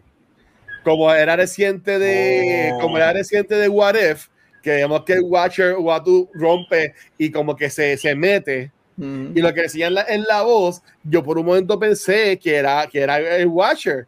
Y no fue hasta que la fui con Rafa. O sea, que yo estuve jueves y viernes en ese viaje.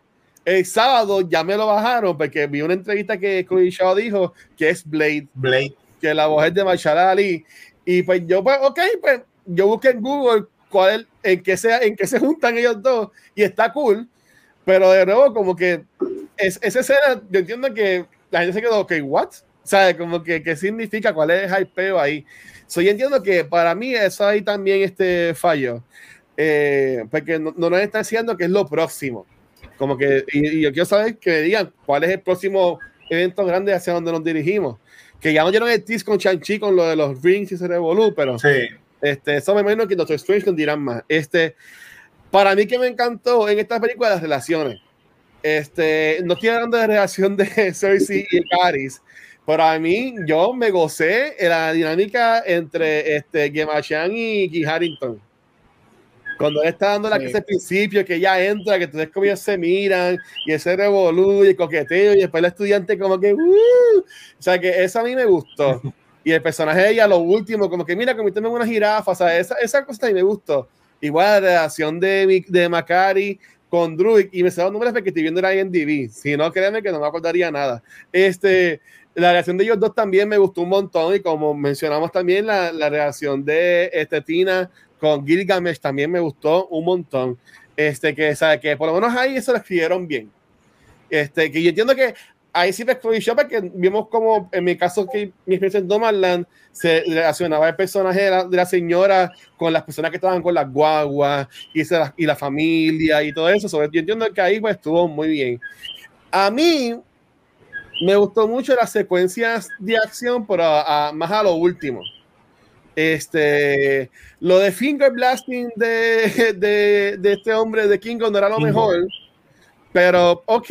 Pero a mí me gustó mucho cómo se vio el Superman de Richard Madden.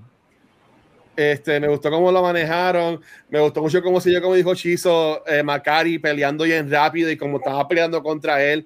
Me gustó un montón la pelea súper rápida que, fue entre eh, Tina y el Alien, que, que creo que me, me acabo de enterar que es Bill Skarsgård el que hizo de, de- de Mm. eso. Este, que Bill Skarsgård. sí. Sí.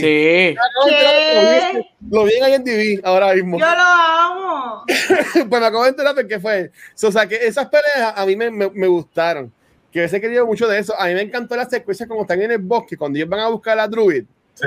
Esa secuencia estuvo, a mí me encantó porque tú ves el banter de ellos como están como que en la, en la iglesiecita y después ves como ellos los controlas a ellos con las pistolas y todas las cosas, este, la- las peleas de ahí, ahí es que muere Gilgamesh. So, esa secuencia ahí me gustó en verdad este, mucho. Otro, otro garbage más es que no, no entiendo cómo van a explicar ahora que tienen a una estatua gigantesca en el océano y este, cómo eso también afecta, porque igual eso subió los leyes del Ustedes mar. saben que fí- físicamente la mitad del mundo estuviese muerto con Exacto. eso. Los tsunamis alrededor del Exacto. mundo, el pool Exacto. gravitacional hubiese cambiado. O sea, la mitad, Exacto. la, la- la mitad del mundo que no murió con Thanos, ahora hubiese muerto. Por eso yo me quedé, yo, yo se, se acabó la película y yo, ok, no, no es que, no es que se desapareció, está ahí. So, y el agua que subió, ¿sabes? Ahí, ahí ya, ya, ya estamos inundados, ya se acabó lo del Polo Norte, ahora sí estamos todos en agua. Que eso también, de nuevo, pero yo tengo fe que nos van a explicar y se van a, así como vimos los efectos de Blip, o los estamos empezando a ver, pues los vamos a ver también esta allá. Mira, esa es la nueva ruta de Disney Cruise Line. Ay, María. Este, pero para mí eso, para mí lo mejor son las relaciones. Sea, yo, como decía, yo puedo ver una serie de Macari y Druid súper bien y una serie de Tina con Gilgamesh también su- súper bien. En verdad que a mí me, me gustaron mucho dos. Esos dos me gustaron un montón. Ya. Está mute. Está mute. Ok, so tocando Sí. las escenas finales, ¿qué tal les pareció las dos escenas eh, en credit scene para terminar el programa? Eh. Comenzando con la escena de Black Knight y también con la escena de Harry Styles, como, como, ¿cómo se llama el personaje de él? Star Star Fox, sí. ¿Qué tal les pareció? ¿Les gustó? ¿No les gustó? I'm so sorry. Yo voy a arrancar con Vanity. El personaje de Black Knight, según fue introducido en esta película, la cual no era necesario. En verdad, tú le miras al personaje de Star, de Star Knight y, Star Knight y no, no, no importa, no hace nada en cuanto al contexto de la movie. So, Gabrielillo, que hemos visto a Kit Harrington en la serie de este, ¿cómo es que se llama? La de Dove. La de Um, la del True, ay sí, la del amor ese. Ajá. La del amor, es como que Diablo Kit Harrington es hit or miss. O sea, Sí. Kit Harrington es super hit or miss. Y aquí para mí, esa escena fue un. It's whatever, ¿me entiendes? Me da igual. Quiero ver más cosas de él, pues claro, yo soy fan de Game of Thrones. He leído los libros hasta el momento. So, yo amo Game of Thrones, y, pero en verdad, para mí, todo lo que él hizo en esta película fue una basura.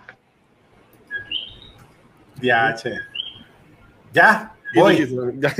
Mira, u- esto es algo bien, ¿sabes? una anécdota mía de, de, de chamaquito en cuanto al personaje de Black Knight. Cuando, era, cuando yo empecé el cómic que tenía 13 años, porque me daban la mesada, ¿tú te acuerdas de la, de la mesada? Pues yo para aprovechar el dinero, maximizar y tener los más superhéroes que pudiera, yo compraba Avengers y X-Men. Black Knight en los 90s era súper cool, mega brutal. Y como dice Vanetti, pues aquí como que lo vi necesario un poco, pero como yo sigo la, la- la asignación de Disney, porque yo sigo la asignación de Disney, yo veo todo mientras lo tiran. Yo creía que esa segunda escena, porque la primera con Star Fox, que ese personaje está bien cool, estaba, está, yo, ah, mira qué chévere, se van a ir por ahí. Que eso tiene que ver con Warlock y todo eso lo que era. Ajá. Pero cuando vi lo de el Black Knight, yo creía que la escena iba a ser como que, qué sé yo, el traje del, del caballero negro, lo que sea. Y cuando escuché la voz, como yo estoy siguiendo la asignación de Disney, yo creía que esa voz de Are You Ready era Khan con el revolú de los multiversos de Loki, porque yo estoy siguiendo la asignación y lo último que vimos fue Loki. Ok. Pero como no fue algo claro, que estoy de acuerdo contigo, debieron haber, haber hecho una escena clara para, porque yo no me pompié nada.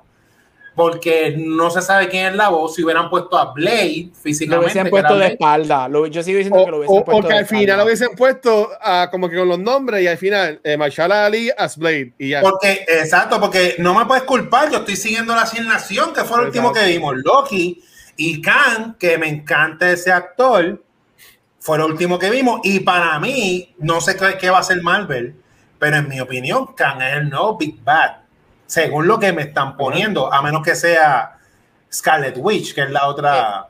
Es Mephisto. pero que no me gustó por eso, porque esto es nada, o sea, no tiene que, la gente no tiene que opinar como yo, pero yo era bien, yo soy bien fan de, de, de- de Black, del Caballero por los Avengers, de los cómics, y lo vi, y como dice Vanetti, está cool y está bufiado, pero ese after credit pues fue como que desperdició. Ok. Mira, voy a empezar con, con Dark Knight, este, sí, con Kit Harrington, con Jon Snow. Este, como dije, yo encuentro que lo que hizo en la película me gustó. Yo no encuentro que él fue malo, tampoco fue excelente. Ay, me gustó más la química de él con Gemma Chan.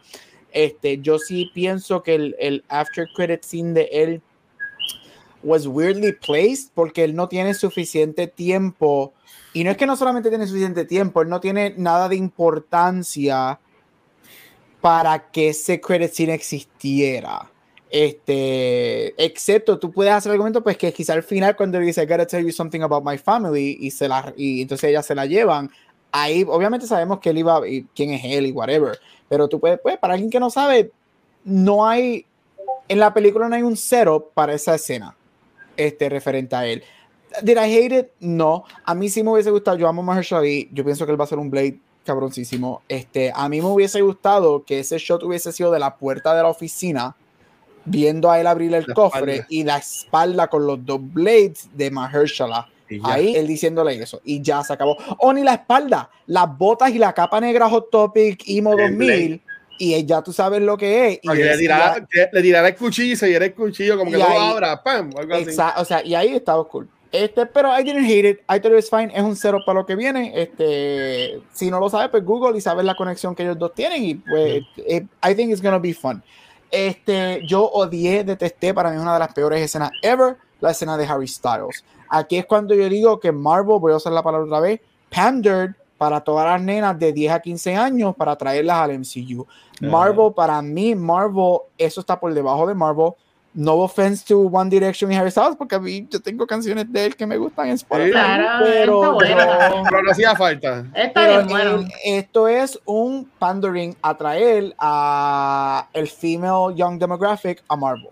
Cuando él sale, empezando que volvemos otra vez a los efectos especiales. Ellos nos acaban de dar uno de los personajes más horribles ever made en MCU. Porque ese duende borracho que sale, whatever, Eso lo- eso lo hicieron, yo no sé, en, en iMovie o, o en algo, con una mezcla de paint, con una mezcla del sonido de Oswalt. Eso fue un desastre. Es un caballo.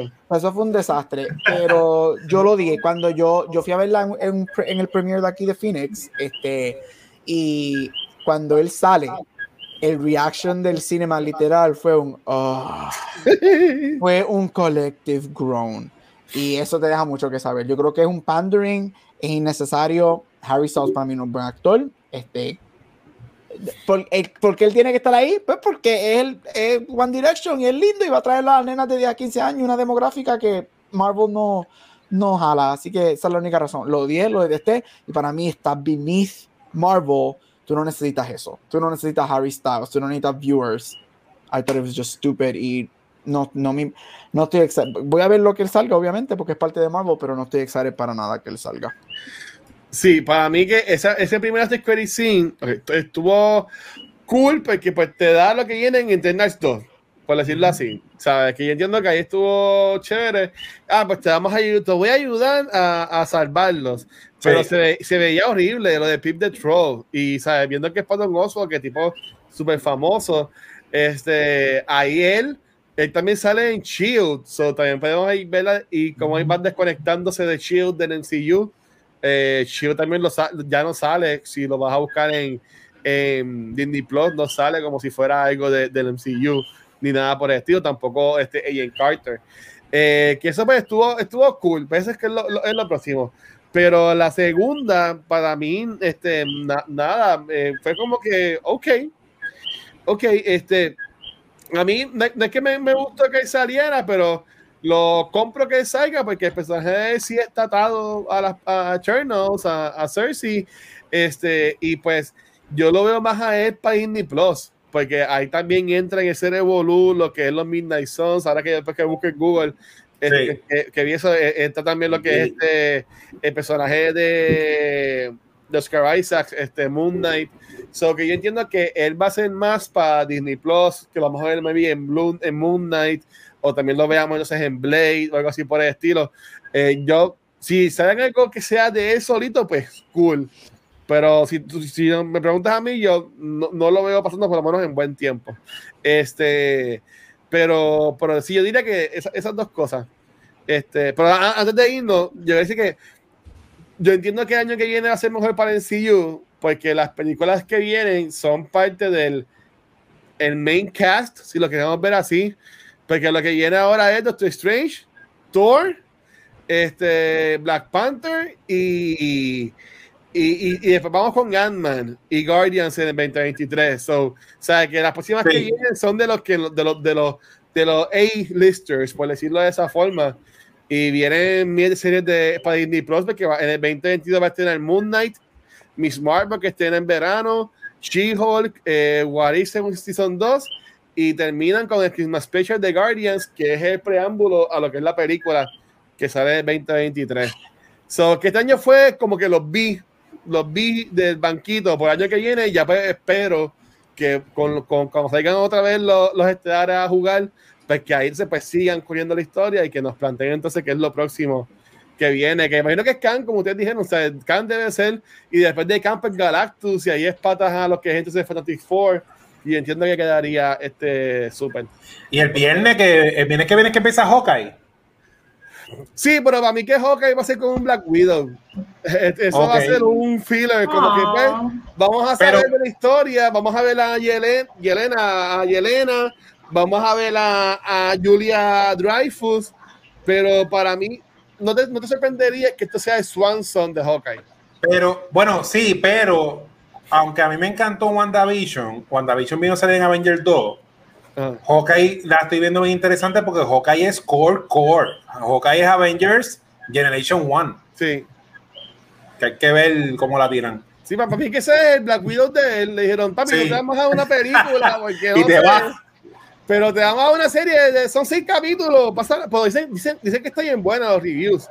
Dicen que los primeros dos episodios están súper buenos, que la, la secuencia con la que empieza el primer episodio dicen que es de lo mejor que ha, que ha hecho el NCU. So, Mira, yo creo que, que Hawkeye si se queda grounded y se va por el por el lane de Winter Soldier va a ser buena. Yo creo que eso es lo que es Hawkeye, sacándolo de los fantásticos elementos. Metes a Yelena, que era una spy assassin, él es un assassin, o sea, esto es todo about assassins. Yo creo que se va a quedar bueno. Oye, mi único comentario sería que estás diciendo que el año que viene pues, volvemos al core y whatever. ah, Pero hay que ser realista, Marvel no puede ser, seguir con esas películas No, por el eso- resto de su vida. Así que So, bien preocupado. estoy, bien, bien preocupado. O una es que le bajen, eh, y al igual que Disney, tiene que bajarle y Pixar. Ellos no tienen por qué tirar 20 películas al año. Es verdad. Tú sabes, como que, como que, ¿Verdad? dude, cógelo tranquilo. O sea, dame dos películas y dame dos series, pero ellos están. Te vamos a dar cuatro películas y te vamos a dar cinco series y tienes los muñequitos también y come, come, come, ¿sabes? Como que yo entiendo que ellos van a tener que bajarle a, Es que a la ninguno de ellos quiere llegar a los 30 y seguir haciendo eso. Qué tipo. Ya. Vámonos para el carajo. Este, Corillo, recomendamos Eternals, estoy borracha. yo sí, Veanla, veanla. Yo sí, yo sí. Véanla, Sí. véanla, va a hacerla bien. Este, Yo No no, sé, pero tienes yo que no verla sé. para Marvel. Yo tú- no. tú ¿Sabes? Gabriel. Tú sabes No, yo que no. está de ti. Yo estoy, está de ti. Sí, no, claro. Tú quieres Ah. perder el tiempo, está de ti. Diablo. Sí. Yo no. Yo creo que ya. es que- Mi recomendación es Ah. con lo que Chizo dijo, es tienes que verla porque en algún no la tienes que ver ahora, cuando en algún momento salga un trailer de uno de los personajes de esta película que van a salir, pues entonces la ves. That's- es, es- a eso es lo que digo. Sí, Actualmente yo- no afecta en nada. No, eh, para yo, nada. yo, espero que, en- que en 10 años digamos, "Oh, ok, pues aquí es que viene Eternals. Si se acuerdan que Eternals, pues ahí que hace sentido Pues- todo, todo esto. Hay esperanza, hay esperanza porque aunque Spider-Man es el superhéroe más famoso de Marvel que tiene su globo en la parada de Macy's de toda la vida, Vamos. los X-Men no han salido. O sea, que no te. O sea, esto. Esto nada, esto fue un muertito en, en la, de esto cuando salga X-Men y ellos, yo espero que no la caen porque ellos tienen que poner al hombre más sexy del mundo para el nuevo Wolverine. Pero hay esperanza para Marvel, todavía queda, Zac queda. Efron, Zac Efron será Wolverine, ¿ustedes creen? No sé. Pero sigue cumpliendo, bueno, que él se ve bien con la barbita esa. Hemos Estaría cool. todo. ¿Sabes cuál Porque se sería sea- la sorpresa del siglo? La sorpresa del siglo es que de alguna manera ellos convenzan a Hugh Jackman y que él regresa como Wolverine. No, Papi. Mira, papi. Si hacen una película de Hugh Jackman y Reynolds, de Deadpool y Wolverine, eso va a ser un montón de chavos. Ahí yo te digo, la sorpresa no va a ser que saque sea, la sorpresa no va a ser que descubran un actor debajo de una roca en las montañas, la sorpresa que tumba el internet es que de alguna manera ellos convenzan a Hugh Jackman de que regrese para una película más como Wolverine y nos den un- algo al estilo Logan nuevamente. Ahí yo te digo a ti que Marvel más se creyente de verla si logra hacer eso. Yo, yo, solo, yo solo vería maybe en Deadpool 3. Ellos digan, vamos a tirar esto y le den un bolito y ahí salga. Ya Pero es que ese no es el tono de la que- película. que Queremos un Logan.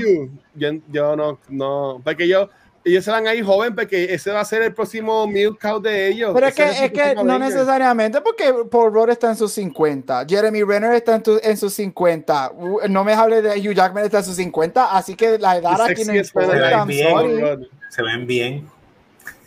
Sí. Los eventos bien buenos. Pues nada, llegamos dos horas y media con ellos. 10 minutos con todos a la vez. No tuvimos, no yo- tuvimos episodio la semana pasada, pero le dimos dos horas y Bucaque, media bucaque. en, ¡Eh, este, en este episodio. Pues entonces, Corillo, para irnos despidiendo, eh, entonces, este, dímelo, Vane, ¿dónde te pueden conseguir a ti? Me conseguí en Instagram y Facebook como Vanesti. Ok, dímelo, Chizo. Me consiguen Chizo Comic en Instagram y Twitter, Chizo en Facebook, ahí está el link de mis camisetas de Chizo Fashion y soy Chizo Comic en Instagram, que estoy empezando la nueva serie Mirror Selfie, a lo mejor tú sales en el futuro. Un Uh. selfie. Eh. Y dímelo, Gabucho. Mira, nos vamos corto estarle en todos los podcasts de cultura secuencial y en social media como Gabucho Graham.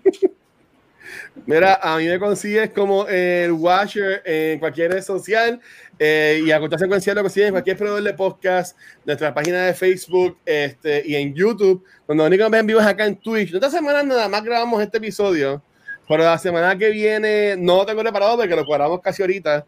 Este, por ahora vamos a ver si grabamos el lunes Beyond the Force, ya que es semana especial, porque ahora empiezan las navidades, Corillo, y aunque a nosotros siempre nos gusta tirarle contenido fiel a ustedes, pues puede que, que un, un sí o sí no, porque estamos ahora en Navidad y hay que también pasar el año con la familia, así que, pero por ahora, el plan es que el lunes grabemos Beyond the Force, al fin terminando lo que es la saga de Skywalker, el martes entonces grabaríamos Cultura, que sería Sí. el episodio de Ghostbusters, este, Afterlife, este, lo había- besado con mi papá, eh, y el miércoles entonces terminaríamos la semana ya ahí, para irnos a celebrar Thanksgiving con el pavo, este, y, y fan de Calabaza, grabando el episodio de Noob Talks y los dos episodios de Back to the Movie, porque nosotros nos gusta de dos en dos. Ya descubrimos eso en Back to the Movie. Este, ah, que haríamos sobre Ghostbusters 84 y otra más, porque no sabemos cuáles otras más teníamos, Gabriel. No sé, no, hemos- no hemos cuadrado. Yo no ¿Cuál sería la otra? Este, ya está bueno, tampoco lo vamos a pensar. Eso nada, Corilla, en verdad. Que sea todo el mundo por el apoyo a los Patreons, a los Twitch subscribers. En Twitch ahora hay más emos que pueden coger eso. Ahí también pueden meterse ahí y volverse locos. Y nuevamente, Corillo, gracias. Feliz Navidad a todo el mundo. Y el año nuevo no, porque falta un montón, pero Happy Thanksgiving. Happy Thanksgiving, que ya la semana que viene. Que se Entonces, coman el pavo. Y como quiera, por ahora nos veremos entonces el lunes con lo que es este Beyond the Force, si todo sale bien y Luma y Liberty lo permiten.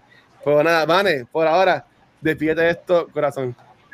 Corillo, nos vemos hasta la semana que viene con el mejor podcast de cultura popular. Y vamos a estar hablando de Ghostbusters, así que chequeala, aporta el tema y aprecia la nostalgia. Uy, estoy loco por verla, Corillo. Me preocupas tú. Chequeado, mi gente, gracias. Eh, a diablo.